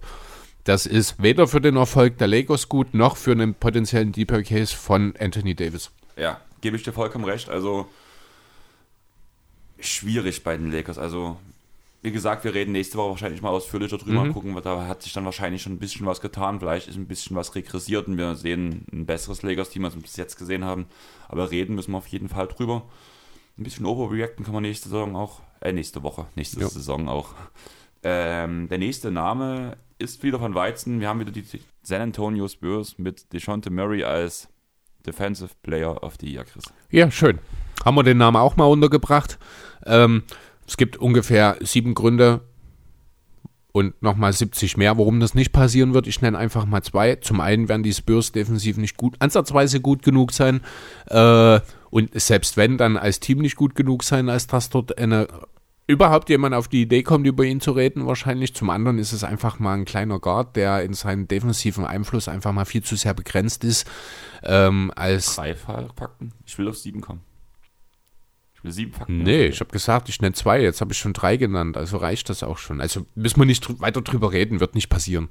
Als ist, ein, ist ein charmanter Pick, er ist auch ein sehr, sehr guter Verteidiger, ich will das gar nicht schlecht reden, aber wenn man sich die Historie der Depoy-Vergabe anschaut, wird man sehr, sehr schnell feststellen, da hat er keine Chance. Genau. Man muss halt klar sagen, der beste Verteidiger auch in seinem Team hat Osterpotenzial vielleicht irgendwann mal, Vielleicht, ja. wenn es halt gut läuft. So dieser Tobias Harris Take äh, Pick so ein bisschen. Ja, genau. So. Nicht ganz die Scoring-Ability von Tobi, dafür aber ein besserer Verteidiger. Genau. Ja. Aber ob es dann reichen wird, wirklich mal höher hinaus gibt es auf keinen Fall. Ja. Ja, und damit haben wir die ganzen. Ah nein, Leon. Leon will die Welt Leon will die Be Welt brennen Ben ja, Simmons. will, will mich brennen sehen ja, wahrscheinlich. Ben Äh, Simmons. ja, über, Erzähl mir was über Ben Simmons. ich erzähle nichts über Ben Simmons. Habe ich eigentlich erwähnt, dass ich nicht mehr über Ben Simmons reden Wie will? geht's dir mit Ben Simmons? Ist mir egal. Ich halte es mit Embiid, mir ist das egal, was er macht, auch wenn jetzt mittlerweile natürlich das ganze Team wieder in eine andere Richtung einschlägt, das interessiert mich nicht. Äh, ben Simmons wird wahrscheinlich erstmal 20 Spiele nicht spielen, damit ist der Case schon erledigt. Ja, Außerdem ist Defense immer eine Einstellungssache und solange er in Philadelphia ist, habe ich einfach viel zu große Zweifel daran, selbst wenn er jetzt zeitnah wieder ins Team dazukommen würde, äh, dass seine Defense auch nur ansatzweise auf dem Niveau aus dem Vorjahr ist. Man muss halt wirklich sagen, ich fand die Wort Tobi gewählt hat sehr gut. Einfach, dass er, also klar, das ist dieser typische Pressespruch, aber bei ihm glaube ich es halt. Achso, Harris, ja, Genau. nee, ja, klar, natürlich. Auch äh, Embiid hat ja vor dem Spiel gegen die Nets, hat sich dann auch, äh, also ich bin mir ziemlich sicher, dass die Franchise ihn dazu gebracht hat, das zu tun, denn ich glaube nicht, dass das wirklich seine Meinung ist, wenn ich ehrlich sein soll, aber ja, ja, so Du meinst jetzt von Embiid die Meinung. von Embiid, Okay. ja, äh, weil er sich halt ein paar Tage vorher noch ganz anders geäußert hat. Ähm, ja, er ist unser Bruder und wenn er zurückkommt, mich, also so im Grunde das, was Tobi getweetet hat, einfach nur nochmal als Ansage vor dem Spiel an die Fans in der Halle. Äh, ja, Danny Queen hat ja auch schon, natürlich reden die alle jetzt positiv, die wollen ja auch die Sache lösen und im Idealfall vielleicht auch wirklich, dass Simmons ohne diese ganzen Shake-Hack einfach wieder ein Teil des Teams wäre. Ähm, ob das möglich ist, muss man sehen. Fakt ist, ich glaube nicht, dass Simmons, selbst wenn er jetzt zurückkommt, auch nur ansatzweise die defensive Leistung aus dem Vorjahr duplizieren kann. Ja, das war ja aber auch abnormal, was er da Ja. gespielt hat, also individuell gesehen. Man muss halt sehen, was passiert jetzt. Ähm, momentan ist er, sage ich mal in Anführungsstrichen, krankgeschrieben mit mentalen Problemen. Mal gucken, wann er sich in der Lage fühlt, wieder aufs Feld zurückzukommen. Oder ob es vorher einen Trade geben wird. Irgendwie glaube ich, das Sache wird jetzt ausgesessen, bis er wegkommt. Keine Ahnung. Weiß ich nicht, ist mir egal. Okay, dann gehen wir zu zwei Stimmen. Und wir haben mit zwei Stimmen Draymond Queen. Finde ich irgendwie ein bisschen zu niedrig. Ähm, ja, Draymond Queen hatte auch letzte Saison durchaus schon seinen Case als Depoy. Da waren Andere halt, Raider auf Platz 3. ja genau, da waren halt die Warriors insgesamt dann auch äh, mit dem knappen Verpassen der Playoffs. Äh, ja, war allgemein irgendwie, wenn Clay Thompson nicht da ist, werden die Warriors ganz anders betrachtet. Dann ist es egal, wenn Draymond Queen eine überragende Defensivsaison spielt. Irgendwie wird das alles ein bisschen anders wahrgenommen. Letzten Endes wird er wahrscheinlich nochmal so eine überragende Saison spielen, weil halt ihm auch wahrscheinlich bewusst ist, dass das Warriors Titelfenster früher oder später auch wirklich zugehen wird. Sind ja auch alle mindestens 30 mittlerweile, die Stars. Deswegen äh, glaube ich nicht an einen Leistungsabfall von Queen, von Curry sowieso nicht. Das heißt, die äh, Warriors werden wahrscheinlich auch besser aussehen als im Vorjahr. Die Defense wird besser sein, weil halt auch mit einem Spieler wie Porter beispielsweise durchaus auch nochmal ein bisschen Defensive Ability mit dazugekommen ist. Und ja, spätestens wenn Clay zurück ist, reden wir von einer potenziellen Top 5 Defense. Und ja, vielleicht der beste Verteidiger in einer der besten Defenses kommt dann automatisch irgendwo in die Konversation. Muss man halt auch wirklich sagen, wir haben ja auch davon geredet, wie Luka Doncic sich in Shape gespielt hat für die Saison. Draymond Green war auch immer so einer, der sich in der Saison eigentlich in Shape gespielt hat. Das ist zum allerersten Mal, wo ich richtig bewusst sagen muss, Draymond Green kommt wirklich richtig krass fit in die Saison. Ja. Also, ich bin echt gespannt, was er bringen kann. Spiel hat ja auch offensiv jetzt eigentlich nicht so sehr schlechten Spiele gemacht im Vergleich zum letzten Jahr. Und ich bin gespannt, wie seine Saison verläuft. Und ich würde auf den nächsten Spieler mit zwei Stimmen gehen und das ist Joel Embiid. Das ist mein Defensive Player of the Year, weil er muss eine größere Last schultern, einfach wie du schon gesagt hast. Und Ben Simmons wird einen Großteil der Saison fehlen, wenn er nochmal spielen wird. Wird er äh, nicht so einen großen Impact bringen. Wenn er getradet wird, wird kein Spieler zurückkommen, der so einen großen defensiven Einfluss hat wie Ben Simmons letztes Jahr. Und sorry, Tyball, aber die Zeit ist halt einfach zu gering, wie er auf dem Feld stehen wird. Und er ist halt irgendwo trotzdem, trotz seiner krassen Anlagen, irgendwo nur ein Guard Defender und Embiid hat einfach einen riesen, viel, viel mehr Einfluss aufs gesamte Spiel. Also zunächst mal, Tybo ist kein Guard, sondern ein Wing Defender. Das Ja. ist schon nochmal ein Unterschied, Ja. denn er kann auch größere er kann Spieler und er hat von 1 bis 4 verteidigen, bin ich der Meinung. Er hat sehr, sehr gut gegen Duane teilweise verteidigt, sogar gegen die Nets, muss man auch wirklich mal sagen. Oder auch gegen Harden. Also Tybull wird seine Minuten sehen, sind jetzt ja auch schon in dieser Saison natürlich, auch weil eben Simmons nicht da ist, schon mal nochmal von 20 auf 25 hochgegangen. Kommt trotzdem noch von der Bank, ist auch völlig okay. Ich habe ihn hier auch stehen als besten Wing Defender der Liga mit einem kleinen Fragezeichen dazu. Ist ein Gamechanger Defensive, wird mehr oder äh, nochmal einen größeren Fokus defensiv auch einfach bekommen, weil Simmons nicht da ist. Aber ja, am Ende ist es eben kein Big Man. Ne, das ist, ich, ja, genau. Im, Im Endeffekt, so blöde wie es klingt, aber musst du entweder ein absolut außergewöhnlicher Flügelverteidiger sein, der dann entsprechend auch die äh, Minuten kriegt, wie das in Kawhi Leonard der Fall war, oder du bist halt ein Big Man. Ansonsten wird es schwierig mit dem Award. Hast du Joel Embiid auch? Oder? Äh, also natürlich habe ich über ihn nachgedacht, ich habe ihn aber nicht als mein Depoy. Okay. Ähm, was man halt bei Embiid noch sagen muss, wir reden die ganze Zeit, wie soll man gegen die großen Kanten der Liga verteidigen? Joel Embiid ist die größte Kante der Liga, sprich, er hat nicht solche Probleme.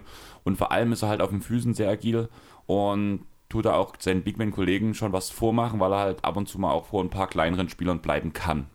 Klar funktioniert es nicht immer, aber bei der Größe ist das halt auch besonders schwer. Und Joel Embiid ist da schon ein Paradebeispiel, wie man es positiv macht. Ja. Und deswegen halt unter all diesen Voraussetzungen ist es mein Depoy mit dem kleinen Haken dran. Er muss fit bleiben. Gut, den Haken kannst du überall machen. Bei Embiid ist er natürlich ein bisschen größer noch, aber da bin ich auch optimistisch. Da war in den letzten Jahren immer ein Fortschritt zu sehen, deswegen passt das schon. Ganz kurz, Joel Embiid mit plus 1200 und Draymond Green mit plus 3300. Okay, wow. Muss man mal sagen. Also Krass. Ich würde sagen, wir gehen jetzt zum zweitniedrigsten Wert. Wir haben jetzt sechs Stimmen für den Griechen, für Janis Antetokounmpo. Jo, und da sind wir bei meinem Defensive Player of the Year. Bei plus 800 stehen die Wettquoten. Mhm.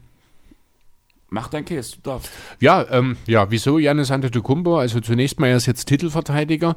Also er ist Champion, nicht Titelverteidiger als Depoy, denn den hat ja bekanntlich Rudy Gobert gewonnen letzte Saison.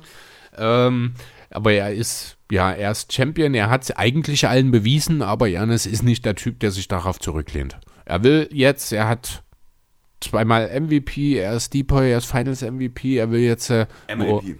MIP ist er auch geworden, stimmt, genau. Er will jetzt ja allen zeigen, dass er alles andere als fertig ist, will am besten natürlich auch gleich den Titel nochmal holen und will vor allem zeigen, dass seine Defense und seine Einstellung nicht gelitten haben. Deswegen und weil ich glaube, dass Embiid äh, äh, einen sehr, sehr großen Teil seines Einflusses in dieser Saison am offensiven Feld haben wird und weil der Titelverteidiger da kommen wir dann auch nochmal dazu. Andere Gründe hat, weswegen er vielleicht nicht ganz so viele Stimmen bekommen wird, lande ich am Ende bei Janis Antetokounmpo. Okay. Dann würde ich sagen, wir gehen jetzt auf unseren Platz 1 im Ranking. Darf ich vorher kurz True Holiday einfach mal genannt haben, denn er kommt bei dir jetzt wahrscheinlich auch nicht mehr. Also wir können später über True Holiday reden, das können wir aber wirklich später machen, weil wir haben noch ein All-Defensive-Team und Ja, kleiner stimmt. Spoiler, Okay. da ist True bei mir dabei. Ja, gut. Ähm, man muss halt wirklich sagen, kurz vor Einsendeschluss hat Arne Brandt von Jeden Tag NBA mir noch seine Liste reingeschickt und er hat den Gamechanger gemacht, ob nun Jannis oder Gobert auf Platz 1 stehen und hat seine Stimme Gobert gegeben und damit hat Gobert eine Stimme mehr als Jannis und ist auf Platz 1 mit plus 350 als aktueller Titelverteidiger. Ja, äh, der logische Pick. Dreimal bereits Defensive Player of the Year gewesen. Gibt durchaus gute Gründe zu erwarten, dass er das nächste Saison auch noch ein viertes Mal schafft. Er wird Utah zu einer absoluten Top-Defense führen. Er ist der beste Verteidiger in eben jener. Ähm, aber er ist es eben meistens nur in der Regular Season. Das spricht für einen Defensive Player of the Year Award, aber man hat halt jetzt ja auch mehrere Jahre in Folge gesehen, dass Rudy Gobert in den Playoffs an die Wand gespielt werden kann und vom Feld gespielt werden kann. Und auch wenn das offiziell natürlich keinen Einfluss auf den Regular Season Award hat, ist das in dem Hinterkopf der Journalisten, die am Ende wählen. Dazu noch die Tatsache, dass es Nummer 4 wäre, ist dann halt auch ein gewisser Punkt, wo man ihn mit den besten Verteidigern aller Zeiten auch ja schon nah an eine Stufe stellt. Ähm, da kann ich mir durchaus vorstellen, dass sich der eine oder andere dann eben gegen Gobert entscheiden wird, auch wenn die reine Leistung wahrscheinlich wieder total dafür sprechen wird. Ähm, ja, aber das sind, also ich habe weniger einen Case für Janis, sondern tatsächlich mehr einen gegen Gobert gemacht, warum Janis der Defensive Player of the Year wird für mich. Wo, was ich halt einfach sehe, die Jazz stellen seit Jahren die beste Verteidigung der gesamten Liga und Gobert ist der wichtigste Punkt dieser Liga oder dieses, Dieser Defense. dieser, dieser Defense. Ja. Der Depot ist ein, ist ein Regular Season Award, sprich, das sollte nur zählen. Klar, du hast immer diese Leute, wo es im Hinterkopf mitspringt, das kannst du auch nie komplett verhindern. Aber ich glaube schon, dass er halt, er ist noch mitten in seiner Prime, er wird mindestens noch ein oder zwei Depoys noch bekommen. Auf seine Vielleicht. Karriere gesehen. Und wenn wir jetzt ganz ehrlich sind, es gibt nur noch zwei oder drei Spieler, die einen Depoy mehr haben als Gobert. Das ist unter anderem Ben Wallace. Und das ist es, was ich ja eben so gefährlich finde. Aber er hat noch so viele Jahre vor sich. Also ich bin mir ziemlich sicher, Mhm. dass er die wegsteckt und dass er am Ende von den reinen Depoy-Zahlen der Spieler auf all time sein wird, der momentan die meisten Defensive Player of the Year hat zum seinem Karriereende. Und das finde ich sehr, sehr schwierig, muss ich ganz ehrlich sagen. Denn wenn jemand viele Defensive Player of the Year Awards hat, impliziert es zwangsläufig, dass er einer der besten Verteidiger der NBA-Geschichte ist. Und jemand, der, Generation. Nee, mi- mir geht es jetzt wirklich der NBA-Geschichte. Und jemand, der als einer der besten Verteidiger der NBA-Geschichte genannt werden will, der darf nicht in den Playoffs regelmäßig äh, vom Feld gespielt werden. Wird das ben ist das. Wallace aber genauso, wenn er in der heutigen Zeit spielen Ja, würde. ja, aber wen interessiert's, was jemand in einer Zeit gemacht hätte, in der er nicht spielt? Wir können nur das mit dem arbeiten, was tatsächlich gibt. Und dann ist Rudi Gobert einfach mal für mich, also ne, nochmal ganz ausdrücklich, er gehört zweifellos zu den besten Regular Season Verteidigern, wahrscheinlich auch der NBA-Geschichte. Aber Rudi Gobert hätte wahrscheinlich auch vor 20 Jahren schon einen Titel mehr möglicherweise. Würde einfach auch, weil es keine Nebengeräusche gäbe, weil er auch in den Playoffs dominieren könnte. Aber heutzutage geht das nicht mehr. Und das musst du einfach mit berücksichtigen. Nein, du kannst bei einem Regular Season Award nicht die Playoffs berücksichtigen. Sorry. Also Nee, offiziell mir geht's nicht um halt den, mir geht's nicht um die Playoffs an sich, mir geht's hier um eine grundsätzlich um die Legacy. Du kannst, scheiß ich, auf- ich finde es nicht, ich kann nicht guten Gewissens dem Rudi Gobert einen vierten oder vielleicht auch einen fünften Depoy geben, weil er, außer er zeigt mir, dass es eben auch in den Playoffs geht. Für mich ist das, an Das- dem Punkt, an dem er steht, muss er mir mehr zeigen als nur Regular Season Defense. Du kannst doch aber nicht einem Spieler, obwohl er der klar beste Verteidiger in der Regular Season der gesamten Liga ist, sagen, Niemand kann sagen, dass jemand der klar beste Verteidiger in der Regular Season war. Deswegen gibt es ja so viele Kandidaten. ja, aber es ist doch ganz klar auf die letzten Jahre gesehen. Die Utah Jazz haben Wenn, nee, es ist nicht klar, sonst gäbe es ja keine Diskussion um Simmons. Letzte Saison. So klar ist es ja Wenn offensichtlich. du aber nicht. genau in die Zahlen reingehst, hat Simmons keinen Case gehabt, weil Simmons der beste Individualverteidiger ist der gesamten Liga, da gebe ich den Punkt. Aber es geht um die gesamte Und damit hast du doch einen Case. Nein, weil, weil ähm, Rudy Gobert ist der Spieler, der hat den meisten defensiven Impact aufs ganze Spieler, weil er einfach den, der Ringbeschützer ist. Das ist die wichtigste Verteidigungsposition. Punkt. Ja, das ist ja auch alles okay, aber für mich, ich finde es einfach, für, ich finde es nicht okay, Woody Gobert am Ende, ich meine, es gibt keinen MVP-Depoy. Äh, Quatsch, keinen Playoff-Depoy wollte ich sagen. Das gibt's nicht. Das heißt, am Ende schaust du dir die Legacy eines Spielers an. Da redet man über Ben Wallace, über Dwight Howard, über wen auch immer, ist scheißegal. Als die besten Verteidiger der NBA-Geschichte. Dann finde ich, gehört Rudi Gobert dort einfach nicht rein, wenn er es in den Playoffs nicht. Ist klar, es ist ein bisschen unfair ihm gegenüber. Das ist mir völlig bewusst. Aber für mich ist das ein klarer Grund, Rudi Gobert nicht mehr zu wählen. Muss ich ganz ehrlich sagen, weil er eben auch schon drei Du hat. kannst doch aber nicht über Playoff-Leistungen reden, wenn wir über die Regular Season Awards reden. Es funktioniert halt einfach nicht. Das ganze System funktioniert an dem Punkt nicht. Wir können uns hier auch noch tausend Minuten drüber unterhalten. Wir werden hier nicht Ja, auf die denselben Punkt kommen. Einstufung für einen Depoy ist Regular Season. Und da sind. Das reicht mir nicht. Das reicht für einen einzelnen Depoy, aber nicht, wenn wir darüber reden. Und da reden wir drüber, über Rudi Gobert, über eine gewisse Legacy. Er gehört zu den besten Verteidigern der NBA-Geschichte, wenn er einen vierten Depoy bekommt. Und dann, das ist einfach so, ne? Das, ist, das kannst du nicht von der Hand weisen. Und dann muss in den Playoffs mehr kommen, damit er, in diese Leg damit er dieser Legacy gerecht wird. Es gibt aber auch genug Spieler, wo man. Jetzt so spontan fällt mir niemand ein. Aber na, mir geht es eher darum, die halt bloß in der Regular Season, die danach gejoked haben. Playoffs zum Beispiel. Und das ist das, Und was ist von denen jemand MVP geworden? Nicht aus diesen Gründen, aber wir haben nun mal bei Gobert die Sache, dass wir über den Regular Season Award reden. Und wenn man auf diese guckt äh, oder auf diese Awards guckt, muss man halt sagen, gerade auch du als in Anführungsstrichen Experte, musst ja sehen, wenn du Depoys zählst, egal von welchem Spieler, du weißt sofort, das ist ein Regular Season Award und kein Playoff Award. Aber Das weiß man. Und dann sagt man halt, wenn, wenn irgendjemand sagt, das war einer der besten Verteidiger of all time, musst du mehr, in Deta mehr ins Detail gehen, um überhaupt so eine Aussage tätigen zu können. Solange du nicht irgendwie ein Casual-Fan bist oder irgendwie keinen Hintergrund Faktencheck machst oder sonst was. Aber du wirst bei jedem, mit dem du redest, bei Rudy Gobert sagen, das ist einer der besten Verteidiger of all time in der Regular Season. mit Punkt. dieser, mit dieser Argumentation hätte Jokic letztes Jahr nicht MVP werden dürfen. Dann hätte es Janis sein müssen. Genau. Hätte ich, sehe ich ja, Ja. auch ganz ein- eins zu eins genauso. Ja, aber das ist halt. Nee, Das war also, ja auch mein MVP -Ka- Wie Nummer gesagt, eins. ich, ich verstehe ja dein Gobert-Take an der Stelle. Ich kann das du, durchaus nachvollziehen. Aber ich sehe dort das große Ganze. Und das große Ganze sagt mir. Nein, da, da können wir in dem Zusammenhang vielleicht, das wollte ich nächste Woche machen, aber können wir vielleicht mal kurz. Dwight Howard wurde als äh, äh, Top 75 Snap bezeichnet. Wenn wir über Dwight Howard reden, müssen wir im selben Kontext über Rudy Gobert in dieser Liste dann auch reden. Naja, genauso dasselbe. Ja, und Gehört das, halt das ist der, genau, das ist halt der Punkt. Ne, es, das ist, ich glaube, ich weiß nicht, vielleicht bin ich Rudi Gobert auch einfach überdrüssig, dass ich nicht sein großer Freund war. Äh, das ist jetzt auch keine große Überraschung. Das ist das glaub, eine oder ist- andere Mal durchgekommen. Weg aus beiden.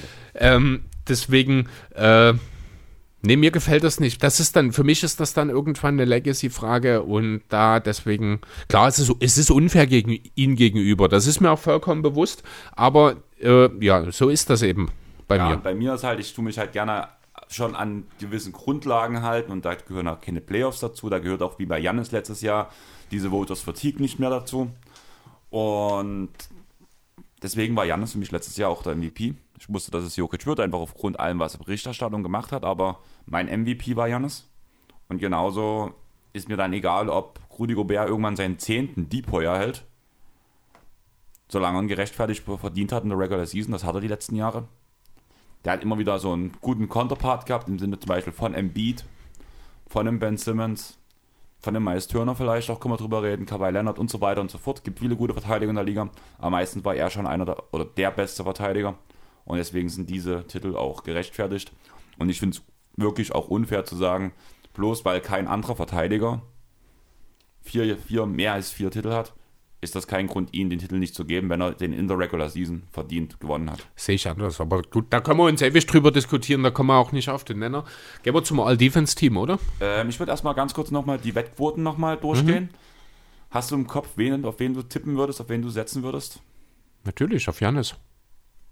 Muss ich nicht überlegen, ist mein Pick. Plus 800. Ist mir egal. Und wenn er plus, plus 12 hätte, Du hast vorhin selber gesagt, Draymond Green mit einer plus 3300 Quote. Und Draymond Green hast du selber vor uns den Case gemacht, wie war Ich, ich, sag, ich sag's gerne nochmal. Äh, wir haben das, ich weiß nicht, ob wir es im Vorgespräch hatten War oder ob Vorgespräch. wir es im Angespräch. Ähm, für mich, als jemand, der noch nie gewettet hat, gibt es nur eine sichere Wette. Und die sichere Wette ist immer die, die ich als am realistischsten erachte. Und das ist derjenige, den ich am Ende auch den Award gebe. Und auf den würde ich auch setzen. Völlig unabhängig von der Quote. Du bist langweilig, Ja, von mir aus. Deswegen wette ich auch nicht. Weil du langweilig bist. Ja, von mir aus. Das ist halt Teil davon. Aber das ist so. Das, du kannst dort keine irgendwelchen verrückten Takes von mir erwarten. Ja, ich verlange keinen verrückten Take, aber ich finde halt dieses, also Natürlich kannst du über die 3000er Quote von Queen nachdenken. Ja, wir können auch wieder von mir aus von den 50 Euro, nämlich 49 auf Janis und 1 Euro auf Queen. Okay, von mir aus. Aber mehr kriegst du aus mir nicht raus. 10 Euro würde ich auf Queen Nein, von 15 ich nicht. Euro.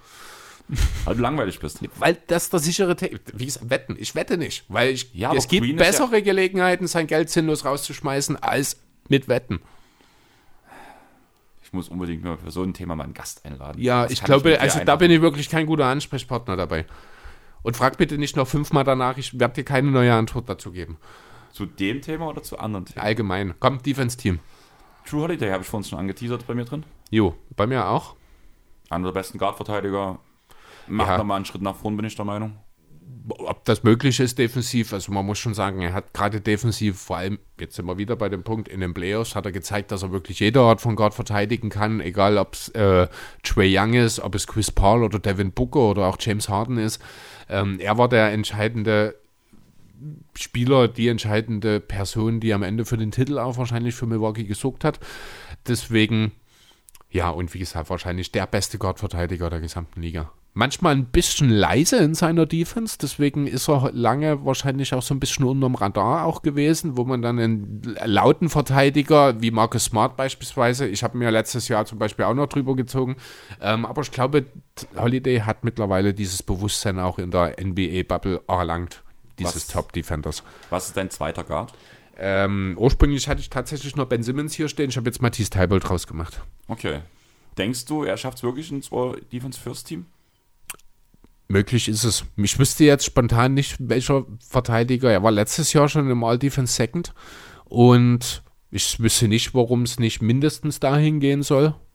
Vielleicht sogar halt ins First Lonzo Ball fürs, fürs Team. Lonzo könnte auch durchaus relevant Einfach werden. Guter Ja. Verteidiger und wir reden von einem Team, wo alle sagen, die Defense ist Trash Mhm. von den Bulls. Die haben uns jetzt schon gezeigt, dass sie besser funktioniert. Und wenn sie wirklich am Ende vielleicht eine Top 10 Defense stellen, bei einem guten Rekord und mit Lonzo Ball als besten Verteidiger, wo alle gesagt hätten, die Defense sollte Bottom 20 sein vielleicht sogar vor der Saison. Und wenn er die in die Top 10 reinhieft, ist er auf jeden Fall ein Was ist ein Bottom 20 für eine Aussage? unter 20. Also, 20 Bottom, Bottom, ja, Bottom 20 ist quasi Platz 11 bis 30. Hä? Bottom Ach, der 20 letzten- sind die letzten- letzten letzten, ja. 20. Ne? Dann Bottom 10. du weißt, was ich sagen wollte. Ich war mir nicht sicher, ob du wirklich das meinst. Ja, also unter den, die 10 schlechtesten Defenses wurden, wo hat man sie ja eingeschätzt vor der Saison. Und wenn Lonzo, beziehungsweise wenn das Teamkonstrukt sie in die Top 10 reinträgt, wird Lonzo als der Hauptverantwortliche, der designierte Verteidiger im gesamten Team eigentlich gesehen. Und dann hat er auf jeden Fall einen Case dafür, ins All-Defense First Team zu kommen. Ja, durchaus möglich. Ich vermute mal, am Frontcourt sind wir uns wahrscheinlich relativ einig, oder? Ich mach's kurz. Jannis, Davis und Joel Embiid. Ja, habe ich auch hier stehen, wobei ich, je länger ich drüber nachdenke, äh, umso schwieriger wird es, den AD-Case in diesem Team zu machen, ne? weil man doch vorhin eigentlich relativ bestimmt rausgeredet haben, auch auf des, aus dem Deep Award. Ähm, ja, da könnte durchaus auch ein Draymond Queen stehen. Oder ein Miles Turner. Oder ein Rudi Oder ein Gobert. Rudi Gobert. Also das ist wirklich, aber ich glaube, Janis und Embiid, da sind wir uns relativ einig, dass er dort reingehört. Sehe ich auch so. Also sind ja unsere beiden First-Kandidaten ja auch. Mhm. Wie gesagt, eigentlich muss ein Gobert rein. Auch jetzt, äh, auch jetzt mit den ersten Saisonspielen von Lakers wird mir das um Gobert halt, äh, um Davis immer mehr so ein Krummel im Magen. Kann auch daran liegen, dass ich noch nicht gefrühstückt habe und einfach bloß Hunger bekomme. Aber ja, ein bisschen schwierig wird es langsam, das zu rechtfertigen. Aber irgendwie habe ich es noch im Gefühl. Momentan bin ich, fühle ich mich auch noch ganz zufrieden damit, dass er da drin steht. Jo, gut, lass uns weitergehen. Coach of the Year. Mhm. Ähm, eine Stimme. Stephen Silas. Mit einer Quote von plus 5000. Wo gehört er hin? Houston. Houston war das, ne? Genau. Ja, natürlich. Wenn Houston in die Playoffs kommt, wird Stephen Silas Coach of the Year. Ja, Aber auch wirklich nur dann. Von daher. also nicht. Also nicht, genau. Also man's eher, weil man es eher unterbindet. ja. Kommt das von Leon? Dumme Natürlich. Frage, oder? ähm, nächster. Craig Popovich. Plus 5000. Jo. Wenn San Antonio in die Playoffs kommt, dann wird Greg Popovich Coach of the Year. Spannend wird's, wenn beide in die Playoffs kommen. Und für wen wärst du dann? Im Zweifel immer für Pop. Und einen Höchstplatzierten. Nee, im Zweifel immer für Pop. Aber Pop hat ja das bessere Team.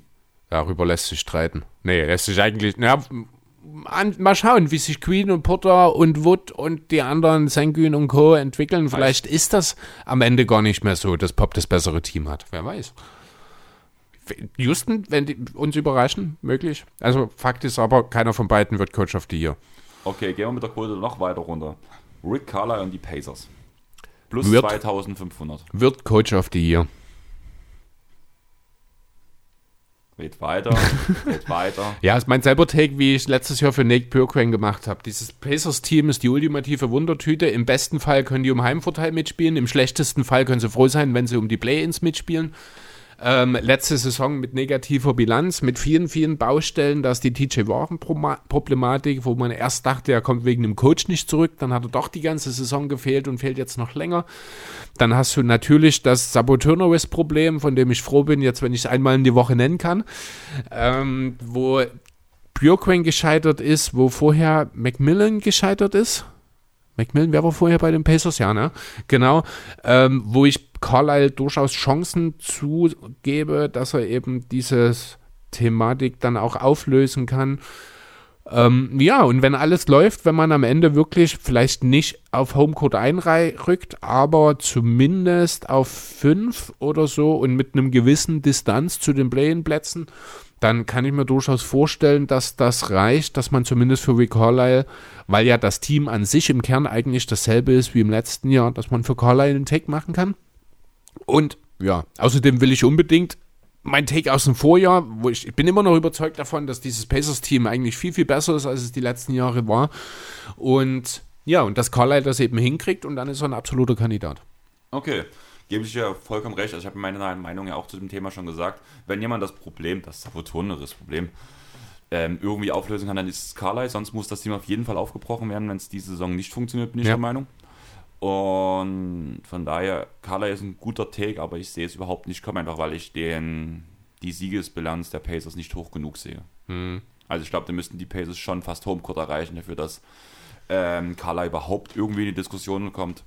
Und das sehe ich nicht kommen in dem Osten, weil der Osten einfach zu stark geworden ist. Gut möglich. Weil unter anderem Billy Donovan und die Bulls auch im Watch mitreden wollen mit einer Quote von plus 1000. Mhm. Ähm, ja, mit Donovan tue ich mich schwer, weil halt das Team relativ neu zusammengestellt ist. Ich glaube, wenn die Bulls erfolgreich sind, dann wird das erstmal den, äh, dem Management zugeschrieben, bevor man das Billy Donovan zuschreibt. Donovan hat jetzt auch nicht unbedingt den großen Ruf als Taktikcoach. Er ist mehr ein Players-Coach gewesen seit seines, seiner Karriere. Ähm, das könnte seinem Case dann auch nochmal ein bisschen negativ zur Last fallen. Und ja, also ich glaube, den besten Case macht er, wenn er die Bulls zu einem Top 5 Defense führt. Wollte ich gerade sagen, also wenn, dann ist dieselbe Argumentation wie mit ja. Lonzo für, die, für das für den Deep, äh, äh, für den Deep, äh, Deep Team. Defense-Team. Genau, und das muss halt ähnlich dort sein, weil ein Kader zusammengestellt wurde, was ganz klar eine scheiß Defense hat. Ja. Und das ist das Einzige, wie Donovan brillieren kann, indem er diese Spieler zum Funktionieren bringt. Mhm. Und dazu halt die richtige Bilanz einfährt, logischerweise. Der nächste ist Frank Vogel. Das sieht momentan ganz schlecht aus, würde ich sagen. Für Frank Vogel hätte ich nie, könnte ich mir überhaupt gar keinen Case ausdenken. Also auch vor der Saison nicht. Ich meine, die Lakers müssten die komplette Liga dominieren. Wir reden ja von einem Team, das gespickt ist mit drei Superstars und zumindest okayen Rollenspielern in der Blase, nicht im Fit, aber individuell jeweils. Äh, dieses Alles ehemalige Allstars. Ja, die, ja, oder zumindest Talent dafür ähm, ja, und dieses Team müsse die Liga knallhart dominieren, äh, damit sein Coach, Coach of the Year wird. Und das wird nicht passieren. Und deswegen ist Frank Vogel raus aus der Konversation für mich. Genau, so plus 1300 nochmal seine Quote. Wir springen jetzt von einer Stimme direkt auf drei Stimmen hoch und da kommt mein Coach of the Year mit Nate McMillan. Mhm. Du hast ihn vor uns schon mal angesprochen. War immer so ein bisschen gesehen als Regular Season Coach. Das hat er auch sehr gut letztes Jahr gezeigt, als er übernommen hat. Hat eine extrem gute Bilanz geschafft, hat eigentlich die Hawks zum, überhaupt erst zum Funktionieren gebracht. Ja. Klar, es war sehr positiv für ihn, dass zum Beispiel Bogdan Bogdanovic gerade mit diesem Trainerwechsel wieder zurückkam und auch seinen Impact bringen konnte. Aber allgemein hätte niemand, also da ist halt wieder der Punkt, was du halt vor uns auch sagtest mit Gobert, was so im Hintergrund mitschwingt, weil ich eigentlich dagegen bin. Aber ich glaube, er wird sehr, also für mich zählt Regular aber er wird sehr davon profitieren, was in den Playoffs erreicht wurde. Und ich sehe einfach, die Hawks haben Upside dafür, auf Platz 2 im Westen einzureiten, bin ich der Meinung. Sobald sie Homecourt haben, wird über sie gesprochen bei dem Fall. Wenn sie Platz 2 werden zum Beispiel, ist eigentlich Nate McMillan für mich der klare Kandidat. Ähm, ja, mehr oder weniger gebe ich dir da voll und ganz recht. Es kann eventuell sein, dass er ein bisschen an seinen Erwartungen oder an die Erwartungen, die an ihn gestellt werden und die Hawks scheitert. Ähm, es muss dann wahrscheinlich wirklich Platz 2 sein, damit er in die Konversation kommt, denn ich glaube, Platz 3 ist so ein bisschen der allgemeine Tenor. Das ist, sollte eigentlich drin sein für die Hawks. Ob das dann entsprechend reicht, dass man einen Coach of the Year Case für ihn macht, weiß ich nicht. Aber ja, ich sehe McMillan definitiv auch als einen der Favoriten. Habe ihn auch in meinen Top 3 drin. Und ja, die Frage wird in erster Linie sein, schafft er es alle zufriedenzustellen im Team, schafft er es, dass entsprechend äh, alle miteinander gut funktionieren, wie man das phasenweise ja dann schon gesehen hat, als dann Bogdanovic eben, der ja sehr gleichzeitig mit seiner Übernahme als Headcoach zurückkam, seitdem wurde es ja besser. Ähm, ja, aber wenn er das umsetzen kann und vielleicht die Bugs oder Netz in Sachen Bilanz ein bisschen ärgern kann, dann halte ich das für durchaus möglich, dass er Coach of the Year werden kann. Okay, ähm, Hättest du einen Case gesehen, dass da, oder dass das nur an Bogdanovic lag oder siehst du da schon die klare Handschrift von Nathan McMillan letzte Saison, wo es Ähm, danach bergauf ging? Es ist schon deutlich, also klar, dazu, das wirkt ein bisschen sehr gezeichnet irgendwie. Cinderella-Story. Ja, genau. Ne, aber ich denke, man hat schon gesehen, dass es mit Lloyd Pierce vorher, das hat einfach nicht funktioniert. Da haben die Schemen, das System war nicht so ganz auf das Team zugeordnet. Es hat so ein bisschen gewirkt, als würde eine klare Rollenzuordnung, Rollenzuteilung fehlen im Team. Dafür hat Macmillan am Ende gesorgt. Und ich glaube, ohne ihn wäre es auch nicht bis in die Conference Finals gegangen. Also ich sehe da schon einen engen Zusammenhang wirklich zum Coach hier. Okay, dann würde ich jetzt zu den nächsten Kandidaten mit vier Stimmen kommen. Und da haben wir unter anderem Monty Williams von den Suns mit einer Quote von plus 1100. Monty Williams sehe ich einen ähnlichen äh, Case wie den von Frank Vogel. Man müsse die Liga schon dominieren. Äh, natürlich, wenn du eine der besten Bilanzen der Liga auflegst, bist du irgendwo mit in der Konversation drin. Aber da man das Top-2-Team schon im Vorjahr war, muss schon wahrscheinlich wirklich die beste Bilanz der Liga we werden, damit das funktioniert. Weil halt die Suns auch nicht schlechter geworden sind. Ne? Ja, auf jeden Fall. Man muss halt aber auch vor allem sehen bei ihm, dass er schon irgendwie das alles zum Funktionieren gebracht hat, muss ich sagen. Also gerade, also viel Hat er letzte das? Saison, letzte Saison. Oder hat es Chris Paul gemacht? Das kannst du immer fragen. Ja, ich weiß, ne, aber das ist dasselbe Problem. Das hätte man auch bei Frank Vogel schon sagen können über LeBron. Ähm, du verlierst auch immer einfach ein bisschen was von deinem Case, wenn du einen der besten Playmaker der NBA-Geschichte im Team hast. Und wie ist da der Case für Steve Nash, der die niedrigste Quote hat mit plus 850? Steve Nash hat eine sehr, sehr gute Debüt-Rookie-Coach-Saison geliefert, kann man das so sagen, weil er halt sehr, sehr viele äh, Widrigkeiten hatte, mit denen er kämpfen musste. Es geht ja auch so ein bisschen auch so weiter mit dieser ganzen Kaiwi-Sache. Trotzdem sind die Nets einfach viel zu gut aufgestellt. Ich glaube, Nash muss sich eher Gedanken darüber machen, dass er vielleicht äh, in, von den Medien ein bisschen auf einem wackeligen Stuhl geschrieben wird, wenn die Nets mal einen kleinen, nicht ganz so erfolgreichen Case machen, als dass man ihn zum Coach of the Year wählt, wenn, er, wenn sie mal fünf oder sieben Siege in Folge holen. Dann sind wir uns komplett einig. Also diesen Case, den du ja auch gemacht hast mit Chris Paul und mit LeBron, den hast du ja mit James Harden und Kevin Durant. Das gleich auch noch, doppelt ja. vertreten. Und ich muss ehrlich sagen, ich verstehe diese niedrige Quote überhaupt nicht bei Steve Nash. Klar, sie sind halt klarer Contender auf Platz 1 so im allgemeinen Konsens. Aber Platz 1 der gesamten Liga heißt ja nicht unbedingt direkt Coach of the Year. Das Einzige, was ich mir gut vorstellen könnte, warum er den dann bekommen würde, wenn man auf Platz 1 abschließt, ist, weil er in seinem Sophomore-Year ist, weil er noch keinen Coach of the Year hat. Und da wird ja gerne mal das beste Team der Liga Was das halt. Sophomore Year meistens der Fall ist. Und da wird man ja gern mal, also ähnlich ja auch diese ganzen ähm, Rookie ähm, Coach of the Years, Nick Nurse, Steph Kerr und sowas.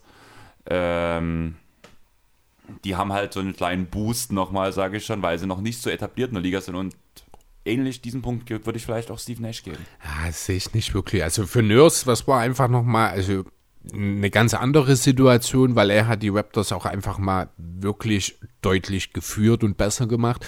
Das ist für Nash schwierig, einfach weil er das Team auf so einem unheimlich hohen Punkt einfach schon übernommen hat, wegen den Stars. Deswegen, also ein Case für Nash sehe ich eigentlich nur, nur, ja, ähnlich wie bei den Lakers und Suns schon, man muss die Liga dominieren, man muss, äh, auch der Eye-Test muss quasi deutlich besser aussehen als erwartet, mehr oder weniger, damit man für ihn den Case macht.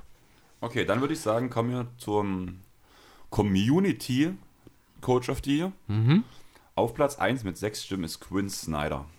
Okay. Verstehe ich gar nicht. Also überhaupt gar nicht, um ehrlich zu sein. Selbe Argumentation, wie wir jetzt schon ein, zwei Mal hatten. Utah kommt als Number One Seed in die Liga. Ähm, Snyder hat natürlich einen sehr, sehr großen Einfluss darauf. Aber ich sehe zu viele andere Coaches, die mit einer deutlich schwächeren Bilanz als die, die die Jazz am Ende hinlegen werden, einen besseren Case haben als er. Ja, aber ich sehe halt bei den Jazz auch eine Möglichkeit, die 60 Siege zu knacken. Ich sehe, dass sie als Platz 1 der gesamten Liga einreiten und das ohne so einen Spieler zu haben wie ein LeBron James, wie ein Kevin Durant, wie ein James Harden oder wie ein Chris Paul oder Devin Booker. Obwohl doch Devin Booker ist ungefähr gleiche Stufe für mich wie, die, wie Donovan Mitchell, aber wie den Rest halt. Weiß nicht. Nee, das, es würde mir nicht reichen. Aber ist nicht irgendwo, also du sagst ja auch immer so, Ich meine, Du redest gerade oder hast beim Deeper von History geredet. Ist nicht irgendwo unfair aufgrund der letzten Jahre, dass Quinn Snyder keinen einzigen Coach of the Year hat? Schon irgendwie, ja, aber ich glaube, seine Zeit ist auch äh, schon vorbei dafür. Kann ich Also er hätte, er hätte, er hätte tatsächlich wahrscheinlich vor zwei Jahren einen Coach of the Year Award gewinnen sollen, vielleicht auch letzte Saison, ähm, aber also in einem von beiden, ich hätte ihn jetzt auch sicher nicht beide gegeben, äh, aber ich glaube, dieses Jahr sind die Chancen deutlich geringer. Einfach weil es so viele gute Kandidaten gibt, aber Ja. der Coach of the Year, du hast es ja schon beim Executive gesagt, ist sehr schwer zu predikten vor der Saison.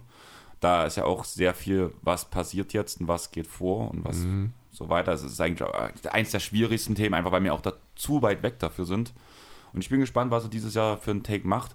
Ein Name, der mir komplett gefehlt hat, ist Spo. Eric Spoelstra. Ähm, aus dem Grund wahrscheinlich auch so ein bisschen wie bei den Bulls, würde ich behaupten Executive. wollen. Executive, genau. Okay. Eine selber Argumentation. Ich habe nämlich auch noch einen Namen, der noch gar nicht genannt wurde. Das ist Imu Udoka von den Celtics.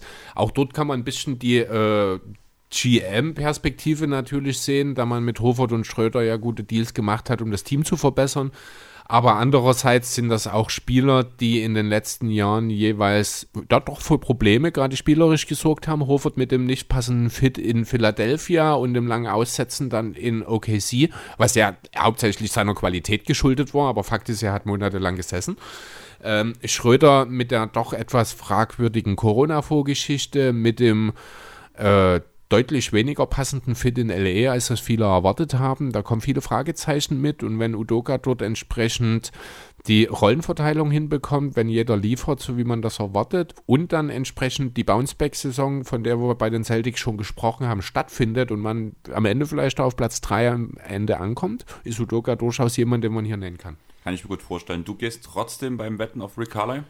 Ähm, also das ist der einzige Pick, wo ich unter Umständen sagen würde, weil Carlisle ist wirklich ein, ist schon ein bisschen bold. Das ist mir schon bewusst. Da würde ich äh, im Zweifel wahrscheinlich dann eher mein Geld auf Udoka tatsächlich setzen. Okay, das finde ich aber auch bold, muss ich sagen. Ist aber meine Nummer 2 an der Stelle. Ja, also finde ich ich auch wahrscheinlicher als die anderen, die wir genannt haben. Um Also ehrlich mir ist Nate. McMillan, also auch mein Coach of the Year, auf den würde ich dort auch setzen, weil ich die Quote mit den plus 1500 auch okay finde, weil alles, was darüber kam, was ich jetzt noch an Werten da hatte, einfach viel zu unwahrscheinlich auch einfach ist, muss ich für mich aus meiner Sicht sagen.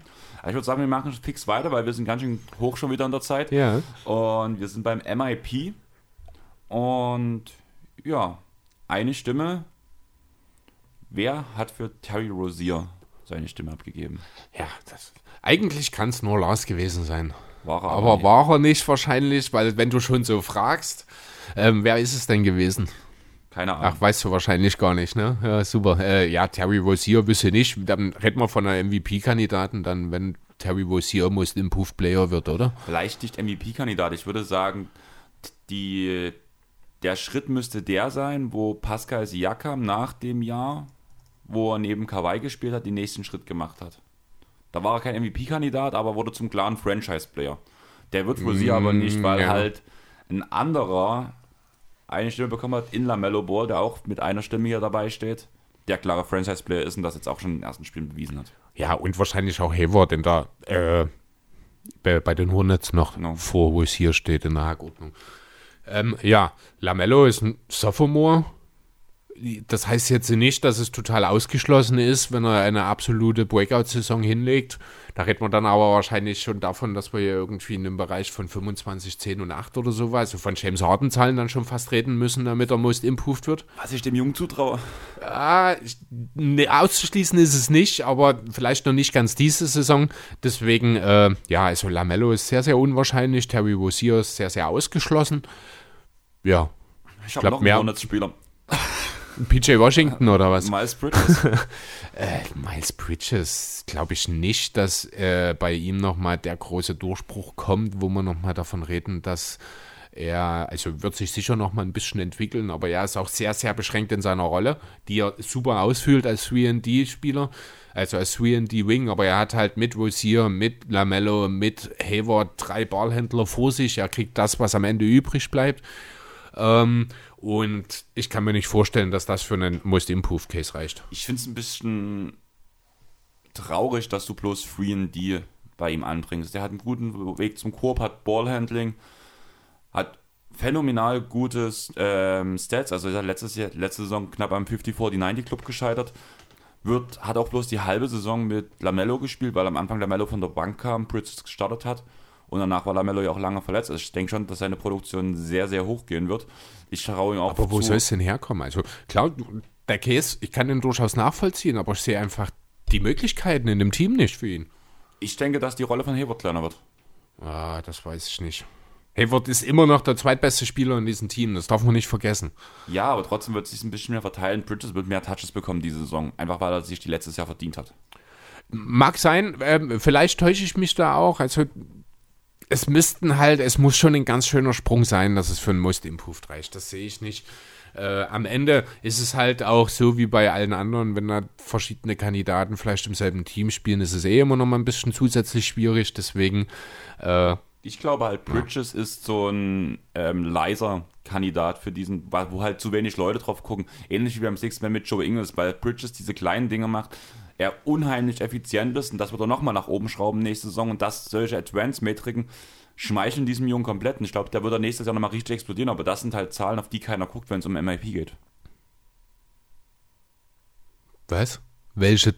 Die Effizienz? Ähm, Windshares, ähm, Ach so, nee, nee, halt die ja, Advanced-Metriken Advanced halt du bist jetzt bei Effizienzwerten gerade noch, da guckt man natürlich schon drauf. Ja, nee, aber trotzdem, also ich sehe den Case nicht wirklich. Okay. Dann kommt der nächste Mobamba mit plus 10.000. Ähm, ja. habe ich dir erst möglich, geredet.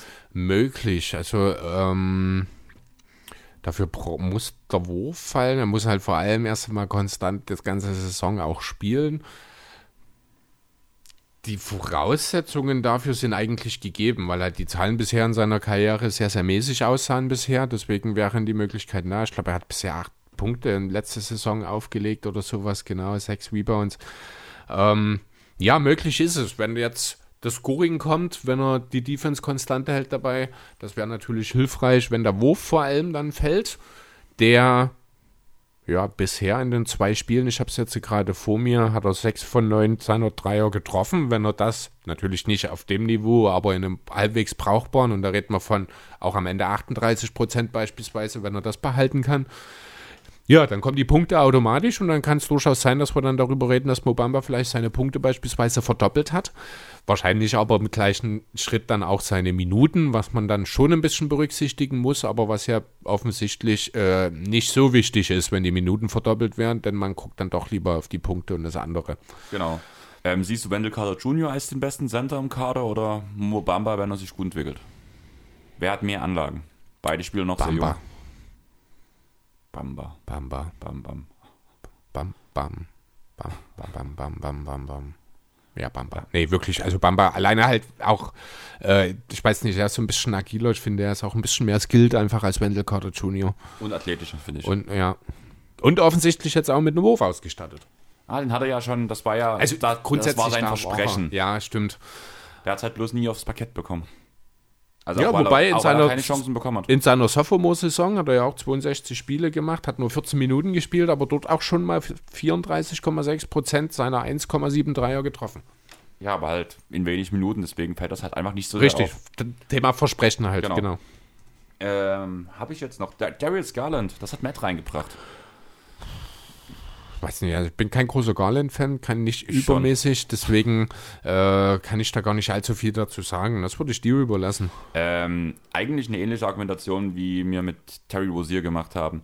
Der Schritt müsste dann schon eigentlich zum Franchise-Player in einem Team sein, was relevanten Basketball spielt, weil seine Zahlen jetzt schon gut aussehen. Also müsste irgendwo auf 24 Punkte vielleicht hoch und so plus 10 Assists. Das sind Werte, die ich ihm mal auf eine ganze Saison gesehen zutraue, aber ich glaube nicht, dass das nächste Saison sein wird, zumal nächstes Jahr auch nicht der beste Basketball gespielt wird. Mhm. Punkt. Ja.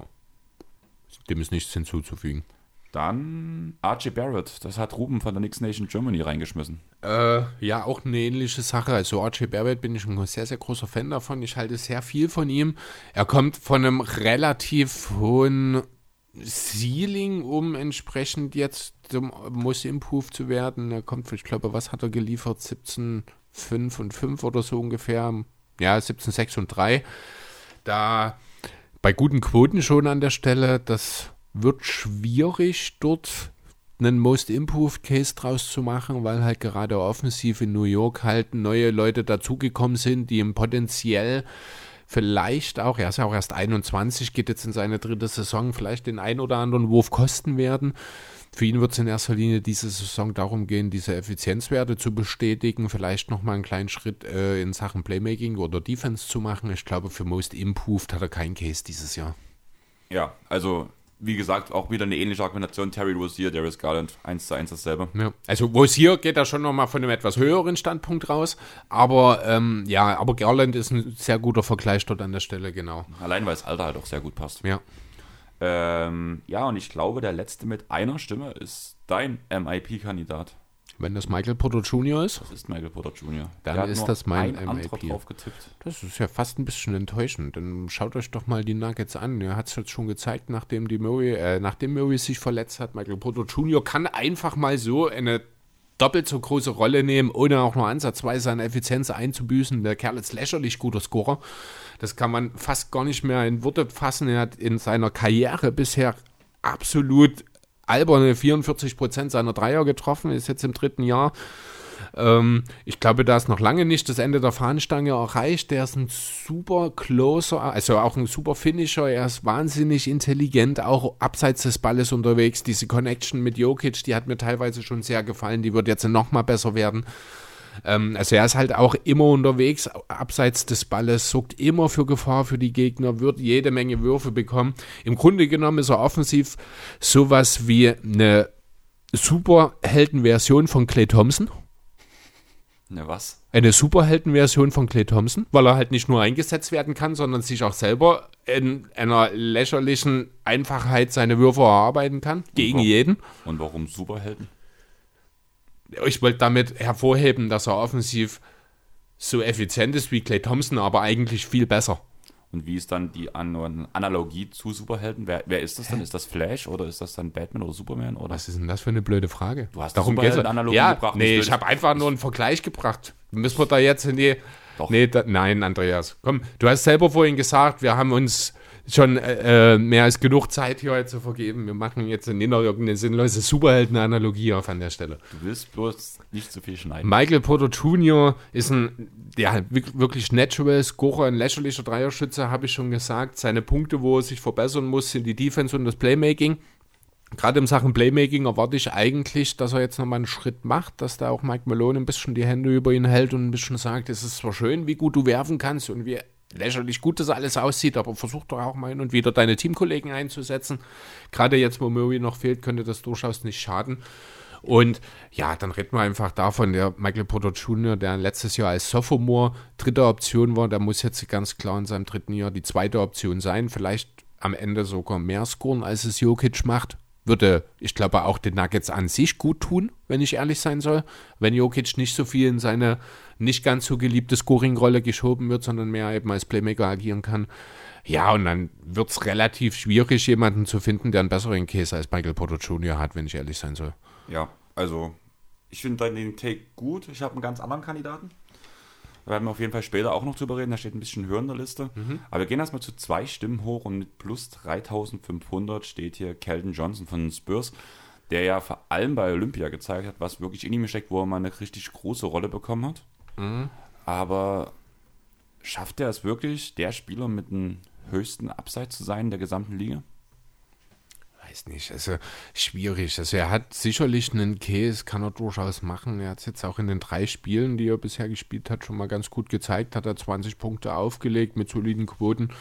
Ähm, das ist okay, wobei er noch kein Dreier getroffen hat, sehe ich gerade. Von den zehn offenbar, die er inzwischen genommen hat. Ähm, ja, schwierig. Da einen Case draus zu machen, ich eigentlich nicht. Ich habe auch nicht wirklich viel über ihn nachgedacht, um ehrlich zu sein. Äh, aber nee, also da ist einfach, ich kann nicht allzu viel zu Kelton Johnson sagen, aber da ist mein Porter-Case, der lacht mich da viel, viel mehr an. Ja, Kelton Johnson ist Michael Porter mit Defense. Und in Line. Was? Nicht ansatzweise. Der Kelton John spielt eine gute Defense. Ja, aber das ist auch das Einzige. Und hat Also- einen guten Dreier normalerweise. Wo nimmst du denn diese Kelton Information Johnson ist her? ein elitärer 3D-Flügel. eigentlich. 33,1% Dreier bei 2,6 Versuchen letzte Saison. Dann habe ich irgendwie falsch. Also es ist durchaus möglich. Er hat in seinem ersten Jahr in 17 Spielen äh, hat er von 1,3 Versuchen fast 60 Prozent getroffen. Äh, macht in der Karriere dann halt jetzt 34 Prozent. Aber wie gesagt, diese Saison hat er 0 von 2,3 Versuchen in den drei Spielen bisher gemacht. Ähm, das muss er mir erstmal zeigen, dass der Wurf konstant ist. Dann kann es vielleicht auch werden. Also er ist halt in erster Linie wirklich mit Ball sehr gut. Also 65 Prozent, 66 Prozent im Zweierbereich, was er jetzt aktuell macht. Das ist sehr stark. Da kommen auch die fast 21 Punkte gerade her.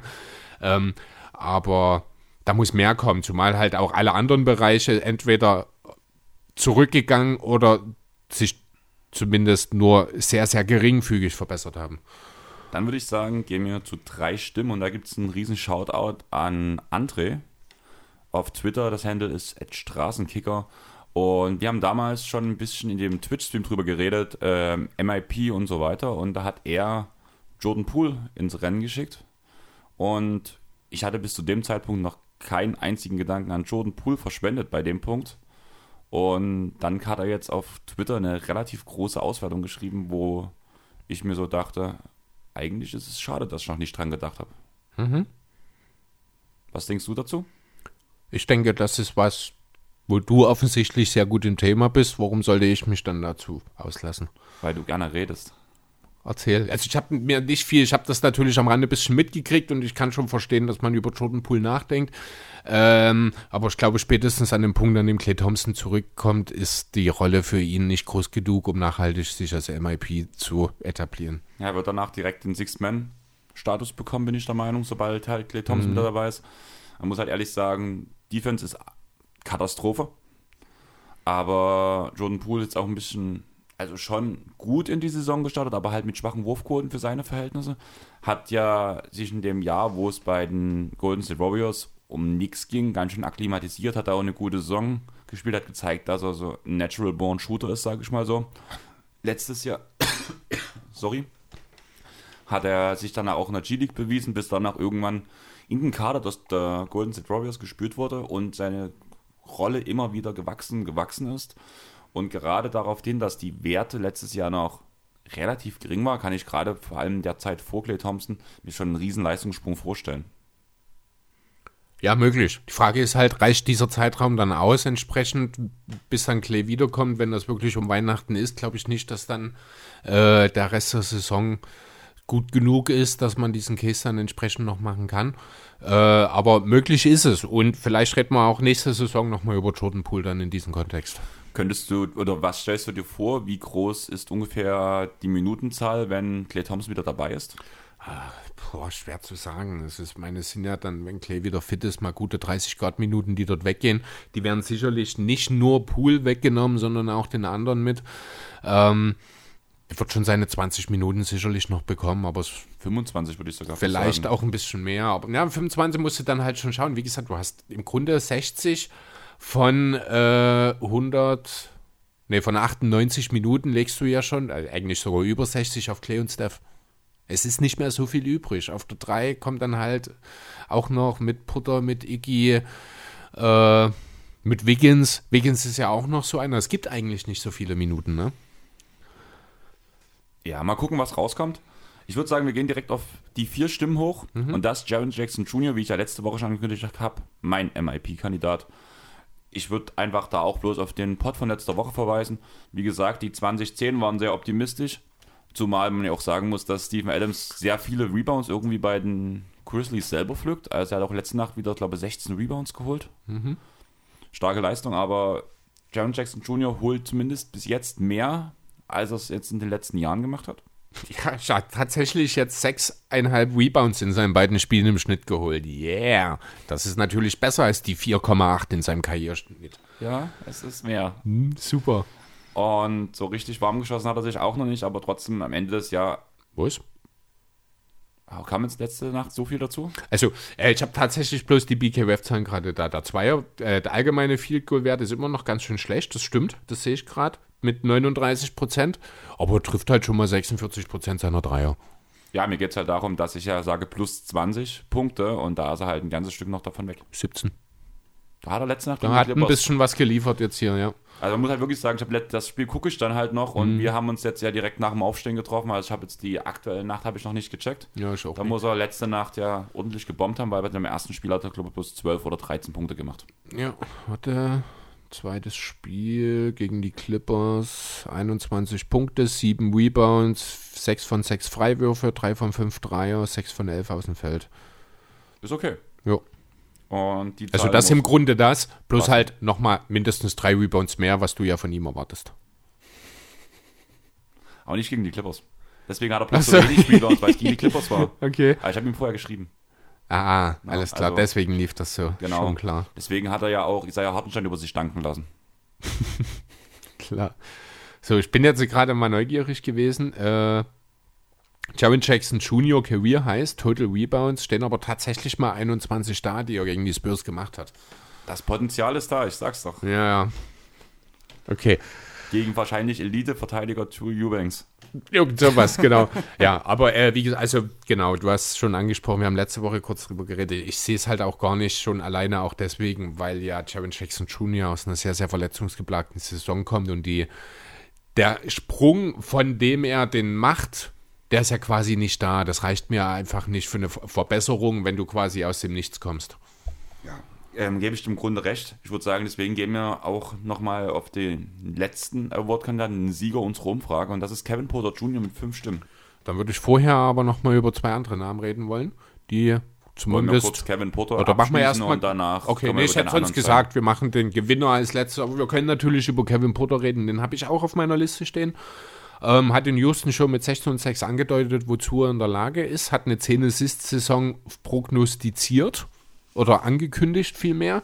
Hat dann ja im Basketball der US-Manager uns in seinem ersten Spiel direkt erstmal minus 3,5 Punkte eingebracht. Ähm, ja, ich habe tatsächlich viel von ihm erwartet die Saison oder tue es tatsächlich nach wie vor. Der Backcourt aus Porto Junior und Queen verbri verbricht, äh, verspricht sehr, sehr aufregend zu werden und für sehr viele Highlights zu sorgen. Äh, ich war selber ein bisschen überrascht, dass er für die Rockets schon 16 und 6 einge äh, aufgelegt hat. Damit, als mir das bewusst wurde, war der Case für mich eigentlich auch schon wieder dahin, weil ich dachte, ja, dass er einfach noch nicht so viel aufgelegt hat und deswegen der Sprung nicht so hoch sein muss. Aber er muss halt wahrscheinlich auch, wie, bei wem hast du es vorhin gesagt? Bei Garland eine 20 und 10 oder sowas in diese Richtung gehen, damit er in, muss improved werden kann oder seine Effizienz absurd nach oben schrauben. Das Ding ist halt, die 16 Punkte sind halt rein bei den Rockets passiert und da ist das 50-Punkte-Spiel dabei. Ja, das stimmt. Es sind halt auch nicht allzu viele Spiele, die, die er für die Rockets gemacht hat. Äh, könnte man natürlich auch sich die Frage stellen, ob wir dort an demselben Punkt sind wie bei Javon Jackson Jr., dass wir sagen, kommt nicht von genug, sind 26 Spiele gewesen. Ähm, ich weiß nicht. Ich sehe vor allem aber auch äh, mittlerweile, wenn ich ehrlich sein soll, auch nicht mehr ganz so, dass er diesen Sprung macht. Also, Genau, ein paar Fragezeichen haben jetzt die ersten Spiele schon gezeigt, Ja. muss man sagen. Ich bin gespannt, was rauskommt. Also Ich war damals, hast du die Expansion Draft von Token the Game gehört? Nee. Da wurden ja Spieler gesaved. Unter anderem war Kevin Porter Jr. noch da. Unter anderem auch ein Tobias Harris zum Beispiel oder ein Malik Monk, ein Buddy Hield. Und Matt hat Kevin Porter Jr. an Stelle 1 gepickt. Wie an Stelle 1? Als allerersten oder Als was? allerersten. Also der hat einen First Pick und das war Kevin Porter Jr., weil er auf Upside gehen wollte. Okay. Mutig. Ja, sowas macht man halt, wenn man Cavs-Fan ist. Gut, okay. Äh, willst du noch was zu Kevin Porter Jr.? Ich finde, wirklich, du hast es gut ausgeführt. Ja. Ich würde deine zwei Zahlen nochmal, äh, deine zwei Zahlen, deine zwei Namen gerne nochmal hören. ja, genau. Da sind wir noch mal ein bisschen im Familienangelegen unter, Familienangelegenheiten unterwegs. Da sind wir nämlich in der Familie Alexander. Shea Gilches Alexander und Nikhil Alexander Walker. Ich habe mir beide Namen aufgeschrieben. Äh, kurz zu Nikhil. Er hat letzte Saison 11-3-2 in seinem Sophomore-Jahr gespielt. Er wird jetzt für die Pelicans starten. Wird wahrscheinlich auch relativ viele Freiheiten bekommen. Im Rahmen dessen, was neben Ingram und Zion, wenn er dann wieder spielt, möglich ist. Jetzt gerade, da Zion eben noch fehlt und aufgrund seiner äh, ja, kugelfischartigen Aufblähungen vielleicht auch doch ein bisschen mehr Unruhe in der Franchise jetzt verursacht hat als geplant, kann das auch ein bisschen länger äh, dauern noch. Und hier kommt Nikhil Alexander Warger ins Spiel, hat im ersten Spiel direkt äh, 23 Punkte aufgelegt. Das halte ich nicht für ausgeschlossen, dass er irgendwo sich rund um die 20 bei halbwegs soliden Quoten einordnet. Und dann ist er ein Kandidat hier, wenn man von 11 und 3 kommt, wie gesagt. Und ja, dann noch sein Cousin, Shea Gilches Alexander, der kommt von einem ganz anderen Niveau natürlich, hat eine, ja, in früheren Saison wahrscheinlich schon austerwürdige Saison hinter sich mit 23 und 6. Muss, um Most Improved zu werden, aber wahrscheinlich MVP-Kandidat sein. All-NBA Fürst. Ja, also da muss schon wirklich sehr, sehr viel kommen, zumal auch die Effizienz letztes Jahr überragend war. Über 50% Field Goal, fast 42% Dreier, über 80% Freiwürfe. Na, klar hätten wir hier an dem Punkt äh, bei dem Volumen davon erhöhte erhöhtes Volumen, konstante Effizienz ist bei ihm eine, dann ein Bereich, wo wir über Most Improved reden, weil es halt die Schwelle vom Star zum Superstar ist, die ich bei anderen dann halt bei von 15 auf 20 Punkte noch nicht unbedingt sehe an der Stelle. Aber ja, das muss er mir auch erstmal zeigen, deswegen, das sehe ich auch nicht unbedingt. Deswegen ja, aber genannt werden sollten sie trotzdem nochmal bei. Ja, auf jeden Fall. Wollen wir zum letzten Award kommen oder wie ist das? Ist es der letzte jetzt schon? Ja. Okay, dann los. Wir sind auf dem Endspurt. Gut. Und wir haben mit einer Stimme beim MVP. Ach nein, stopp, stopp, stopp. Wir müssen noch wetten. Machen kurz. Aber du wirst ja bei deinem Take bleiben, ja, bei Michael Porter Jr. Michael Porter Jr., definitiv. Genau. Und ich würde wahrscheinlich auch auf Kevin Porter Jr. gehen, muss ich sagen, bei den Wetten. Klar, die Quote ist nochmal niedriger, aber die Chance, aufgrund der ganzen Umstände im Team, dass er den nächsten Schritt macht, ist einfach wesentlich höher als bei Jaron Jackson Jr. Ich glaube, dann würde ich aber eher noch auf Nikhil Alexander Walker setzen, als auf Kevin Porter Jr. Habe ich aber keine Quoten. Ach so, okay, gut. Das ist mein Problem. Ich glaube, er war bei plus 1300 oder sowas. Mhm. Wäre auch ein guter Punkt. Man könnte auch, ja gut, Kyra Lewis geht in sein, in sein zweites Jahr. Der wird auch einen großen Schritt machen, das ist das Problem danach. Aber ja, lass uns über den MVP reden. Ja. Und wir haben mit einer Stimme Nikola Jokic mit plus 1600. Ist das traurig, dass der aktuelle MVP nur eine Stimme bekommt? Äh, ist es tatsächlich. Ich muss aber auch ehrlich sagen, ich habe auch nicht über ihn nachgedacht. Ich kann es mir einfach nicht vorstellen, dass Jokic nochmal MVP wird. Ich kann es auch gar nicht so richtig erklären, wenn ich ehrlich sein soll. Das hat ich kann es erklären. Aha. Die Liga ist extrem tief. Wir haben unglaublich viele Spieler und wir haben es letzte Saison schon gesagt, Nikola Jokic ist der Last Man Standing, ja, weshalb er MVP geworden ist. Punkt. Ja, ja genau. Kann man dann, äh, Janis ist eigentlich kein MVP geworden wegen Voters Fatigue, Embiid wegen Verletzungen. Curry war dazu, weil die Siegesbilanz zu weit zu schlecht war. Doncic dasselbe. Ja, stimmt schon. Durant hat verletzt gefehlt den Großteil der Saison. James Harden hatte diesen Aussatz am Anfang der Saison. Harden hat, genau, hatte den Trade dann auch drin und hat für Houston nichts geliefert. Ja, stimmt. Es gibt einfach viele gute Kandidaten, die jetzt letztes Jahr sich mehr oder weniger durch selbst. ihre Teams oder selbst egalisiert haben, genau. die jetzt wieder da sind. Das stimmt. Und dann wird, also man könnte sagen, der Joker war zur richtigen Zeit am richtigen Ort. Genau, man muss halt wirklich sagen, er ist eigentlich im MVP-Race unter unseren Top 10 irgendwo, wenn wir gerade die ganzen Namen aufgezählt haben. Das ist irgendwie schon. Das ist schon hart, ne? Mhm. Ja, red weiter. Ähm, nee, war eigentlich mein Case zu Jokic soweit. Jokic wird halt eine gute wird. Saison spielen, wird wieder extrem effektiv sein. Also auch Jonathan hat ihn ja schon wieder in den Himmel gelobt, dass er, dass er alleine die Nuggets auf plus 50 Siege hebt. Er hatte halt, also er hat letzte Woche auch einen Satz gesagt, da gebe ich ihm vollkommen recht, von der Seite habe ich es noch nie gesehen, wie waren. Ich hoffe, ich zitiere dich nicht ganz falsch jetzt, Jonathan, aber ich glaube, der Satz war, ich sehe auch nicht, wie die Liga Jokic gelöst hat. Ja, das, das war dieser Satz, der mich dann auch wirklich überzeugt hat, wo er völlig recht hat und wo ich auch sehe, dass das so schnell nicht passieren wird ähm, wo man natürlich über ihn reden muss. Aber ohne Murray wird der Teamerfolg der Nuggets nicht ganz da sein. Dazu eben dieser Schritt, den ich von Michael Porter Jr. erwarte, auch von Erwin Gordon übrigens. Und dann ist der Fokus auf Jokic einfach nicht so gegeben in dem Kontext. Okay.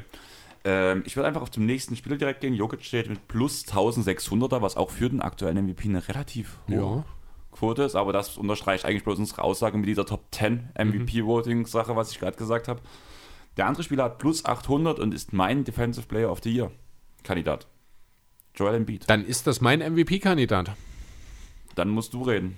Ähm, ja, gerade eben schon erwähnt, er ist wahrscheinlich nur deswegen letztes Jahr nicht MVP geworden, weil er halt doch dann wieder ein paar Spiele verpasst hat. Muss jetzt diese Saison ohne sein Co-Star offensichtlich auskommen, zumindest am Anfang. Wie das dann später weitergeht, wissen wir nicht. Ähm, er ist der dominanteste Sender der Liga, von wie hinten. Denke ich. Ja, okay, man könnte fairerweise sagen, er ist der zweitbeste Offensivsender der Liga und vielleicht auch fairerweise der, nee, ich finde, er ist der beste Defensivcenter der Liga, weil er eben auch draußen verteidigen kann, im Gegensatz zu Gobert. Wie gesagt, also er ist mein Deeper-Kandidat. Ja. Ähm, ja, er ist als Leader nochmal gereift. Er hat zum Beispiel jetzt, habe ich diese Woche gelesen, will er jetzt zu jedem Roadtrip mit den Teammates essen gehen und mit sie besser kennenlernen. Also er ist wirklich auch in diese Rolle als Leader hereingewachsen, immer mehr. Er weiß, was er äh, ja jetzt leisten muss, eben auch. Er ist ein unheimlich vielseitiger Scorer, der inzwischen auch von überall auf dem Feld auch punkten kann. Ist ein Anker einer potenziellen Top 5 Defense, die man auch ohne Simmons durchaus zumindest als Ziel sich nehmen könnte in Philadelphia, finde ich. Ja, wenn denn dann dieses ganze Simmons-Chaos nicht ganz so sehr sich auf die Bilanz auswirkt und man am Ende Heimvorteil hat, hat MVP einen absoluten Case. Ja, also ich brauche da gar nichts drüber sagen letztes Jahr hätte ich ihn ja auch gegeben, wenn die Verletzungsanfälligkeit nicht gewesen wäre. Die Rolle wird nur noch wachsen, einfach weil Ben Simmons nicht da ist. Also, solange man die Bilanz irgendwie auf einen akzeptablen Punkt halten kann mit den Sixers, ist auf jeden Fall einer der Top-Kandidaten. Ich würde sagen, wir gehen zu den nächsten Spielern. Mhm. Die sind bei zwei Stimmen eingeordnet. Unter anderem ist da der Name James Harden, den ich eigentlich unter normalen Umständen oder unter alten Umständen immer wieder im MVP-Race hatte ja bei den Houston Rockets. Allerdings hat er halt zweieinhalb Spieler oder eine anderthalb Spieler neben sich, die Stimmen klauen werden. Irving ist diese Saison halt wahrscheinlich raus bei dem Punkt. Du meinst Paul Millsap als anderen, oder? Blake. Ach so, ja, okay. Ja, also doch eher drei. Ja. Oder vier. Lamarcus Aldridge. Niklas Claxton. Ja, okay. Chevron Carter. Gut, okay, es wird wild. Bleiben wir beim Punkt. Ähm, Patty Mills. Ja, James Harden. Gut. James Wollen Harden. wir den James Harden-Case gleich mit seinem Teamkollegen zusammen machen? Können wir machen. Kevin Durant hat nämlich eine Stimme mehr erhalten und 650 plus 650 steht bei ihm als Betting Odd und ist damit unser Best. Contender der Top-Favorit Top sozusagen. Genau. Ja, genau. Ist es theoretisch für mich auch, das werden wir dann auch bei den Wetten, hätte ich auch Schwierigkeiten, mich zwischen Embiid und Durant zu entscheiden, weil ich glaube, also für mich der logische Pick ist tatsächlich Durant. Harden habe ich gar nicht drüber nachgedacht, weil er einfach hinter meinem logischen Pick die zweite Geige ist an dem Punkt und deswegen für mich dann halt an der Stelle schon außen vor ist. Durant ist so fit wie vielleicht noch nie, mindestens so fit wie zumindest nie mehr seit seinem Achillessehnenriss. Er hat eine volle Vorbereitung mit dem Team gemacht, also mit den Teilen des Teams, die geimpft sind. Äh, er hat äh, einen tollen Sommer in Tokio erlebt mit dem Team USA bei Olympia hat dort gezeigt, dass er eben absolut die Maschine ist, die wir von ihm kennen, die er äh, ja auch vor seinem schon, schon war. Ähm, Brooklyn wird wahrscheinlich durch die Liga marschieren, würde mich nicht weiter wundern, wenn die Regular Season für Brooklyn mehr oder weniger ein Selbstläufer wird. KD wird von diesem Team der beste Mann sein, vielleicht auch sogar der beste Verteidiger und er will es einfach allen auch nochmal zeigen. Ich würde behaupten wollen, wenn es einen Saison gibt, in der Kevin Durant nochmal MVP wird, dann ist es diese. Weil er wird halt auch nicht jünger und er ist gerade in dieser Verfassung vielleicht in der besten seines Lebens und er wird sich da auch nicht von seinem Teamkollegen die Butter vom Brot nehmen lassen. Ja, kann ich mir gut vorstellen. Ob es die beste Saison seiner gesamten Karriere sein wird, keine Ahnung. Da gab es zu viele gute Saisons. Da denke ich vor allem an die ganze Golden mhm. State-Zeit. Ich glaube, da ist er jetzt doch schon ein bisschen drüber. Klar, sein, sein Spielstil altert sehr schlecht. Äh, sehr gut. Sehr gut. Sehr gut. Ja. Aber ich glaube, dass damals schon vor allem auch der defensive Einfluss wesentlich höher ist als das, was er jetzt noch zustanden landet. Ja, gut, man muss aber auch fairerweise sagen, er konnte halt in Golden State auch eine ganz andere Defense spielen, genau. ne? weil er halt einen Draymond Queen beispielsweise noch neben sich hatte. Jetzt ist er unter den großen, ja, ich weiß nicht, vielleicht mit Ausnahme von Claxton ganz klar der beste Verteidiger. Er muss wahrscheinlich dann auch viel in Sachen äh, Help Defense kaschieren, was seine Guards ja, liegen lassen sozusagen. Deswegen, ich halte ihn schon für Ja, unter Umständen auch wirklich, gerade weil er halt in den letzten Jahren in Sachen Playmaking nochmal so diesen Riesenschritt immer wieder so sukzessive, immer jedes Jahr ein bisschen was, hat er jetzt auch gegen Philly mit dem Triple-Double wieder gezeigt. Ähm, vielleicht ist ja Kevin Durant dieses Jahr der James Harden, was die Statistiken angeht. Wäre auf jeden Fall interessant, traue ich ihm auf jeden Fall auch zu. Ich würde sagen, wir gehen nochmal eine Stimme zurück. Und ich habe dich von uns angelogen, Chris. Nicht Kevin Durant ist der Contender auf den Titel laut den Odds, sondern Luka Doncic mit plus 500. Ja, auch keine große Überraschung. Er ist der logische Pick. Er ist von allen Das sagst du gerade zum zweiten Mal. Stimmt, ne? Aber Doncic ist tatsächlich der noch logischere Pick an der Stelle, einfach weil er, zumindest basierend auf den Erfahrungen des Vorjahres, der einzige Star in seinem Team ist. Ja, wenn ich jetzt noch einen Namen sehe, ist das dann nochmal der logischere, logischere Pick? Nein. Ich Smith. Ja, das ist der logischste Pick aller Zeiten. Das ist unfair. Das war fies von dir. nee, ähm, ja, wie gesagt, also Doncic ist der Stand heute einzige Star in seinem Team. Kein Team ist so sehr von einer einzelnen Person abhängig, wie es die Mavs von Doncic sind. Damit aber er die entsprechenden MVP-Case machen kann, muss die Bilanz der Mavs passen. Dazu muss mindestens Heimvorteil her. Oder alternativ eine Saison, ich sag jetzt einfach mal 32, 12, nee, 35, 12 und 12. Also eine wirklich absurde Saison, rein zahlentechnisch, um äh, dort einen nachhaltigen MVP-Case zu machen. Das mit dem Heimvorteil für die Mavs sehe ich noch unrealistischer als eine absurde Zahlensaison von Doncic. Aber am Ende wird beides wohl noch nicht reichen. Aber ich denke, wir müssen auch nicht drüber diskutieren, dass Doncic im Laufe seiner Karriere den ein oder anderen MVP-Award noch Ja, kassieren ich wird. wollte gerade sagen, so zwei, drei kann ich mir bei ihm gut Genau. vorstellen. Aber du hast gerade gesagt, Doncic ist der Spieler oder da ist der Spieler, von dem sein Team am meisten abhängig ist. Ich würde ganz kurz auf die fünf Stimmen hochspringen direkt, weil das der nächste Spieler wäre mit Stephen Curry. War klar, dass der jetzt kommt. Ist natürlich eine ähnliche Situation, aber wenn du dir das Team anschaust, das Curry um sich herum hat, dann geht das schon los mit der Defense, die deutlich besser ist, mit Draymond Queen. Ähm, dann geht das weiter damit, dass du doch einige Spieler im Kader der Warriors hast, die für sich selbst kreieren können und für andere. Und das geht ja den Mavs hinter Doncic und Poinsen völlig ab. Also Pielica, Iguodala, ein Pool. Timmy Äh, Hardaway. Ah, Achso, du bist jetzt, ja, ja. Genau, Kann auch für aber sich halt nur für, aber halt nur für sich Genau. selbst, ne? Bei den Warriors hast du alleine nach, neben dem eigentlichen Point Guard Staff, hast du noch vier Spieler mindestens, die für ihre Position überdurchschnittliche Playmaker sind, mit Bielica, Iguodala, Queen, ja, und auch Pool, wobei Pool halt mehr der Selbstkreator ist eigentlich Creator ist. Gegen, das Gegenstück zu Tim Hardaway. Eigentlich, ja, genau, richtig, stimmt. Ja, stimmt, genau, das passt ja gut. Ähm, ja, aber also das, das Team ist besser auf Curry zugeschnitten, als es die Mavs auf Doncic sind. Das, alleine deswegen schon sehe ich Curry auch über Doncic im MVP-Race. Ja, Curry ist auch bei uns halt Platz 2 mit plus 800. Und acht Stimmen hat mein MVP-Kandidat erhalten. Das ist der Creek Freak Giannis Antetokounmpo. Ja.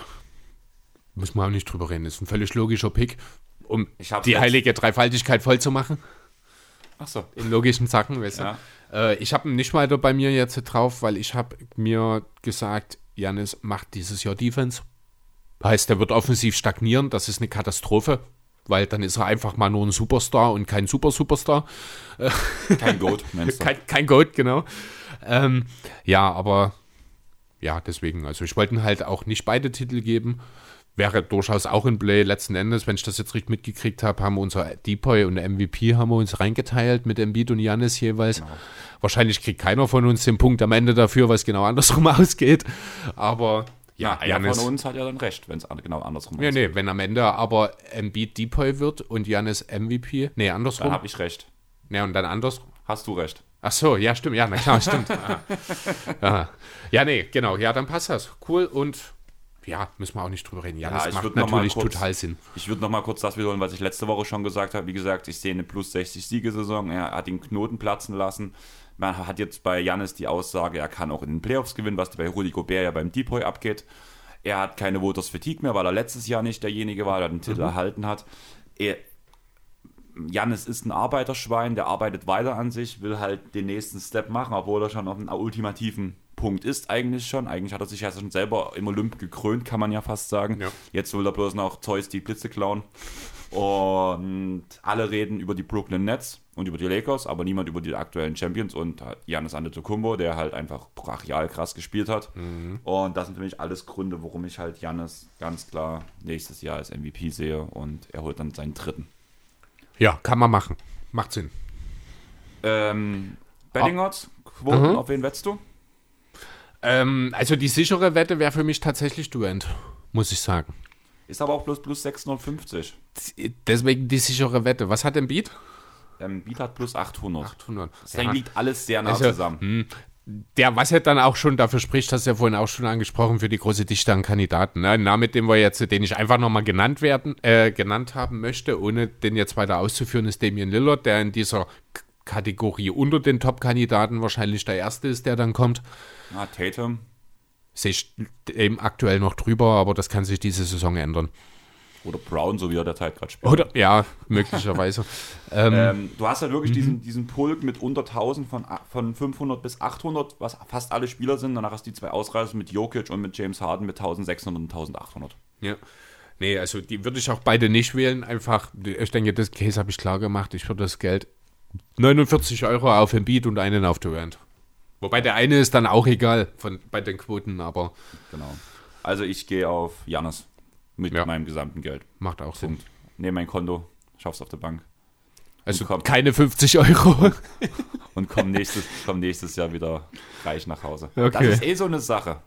Ich habe dir am Freitag uns ja noch gesehen und ich habe dir doch erzählt, dass ich von Mario mir Geld leihe, weil ja League Pass und sowas mein Konto leer geräumt hat und ich auf mein Sparkonto nicht zugreifen wollte. Gestern, wo ich zum Konzert wollte, habe ich die Eintrittskarten aus meinem Umschlag genommen, wo die ganzen Eintrittskarten halt drin sind. Und dort ist Geld dabei. Dort waren 250 Euro drin. Oh, hast du liegt mir schon mal zurückgelegt irgendwann?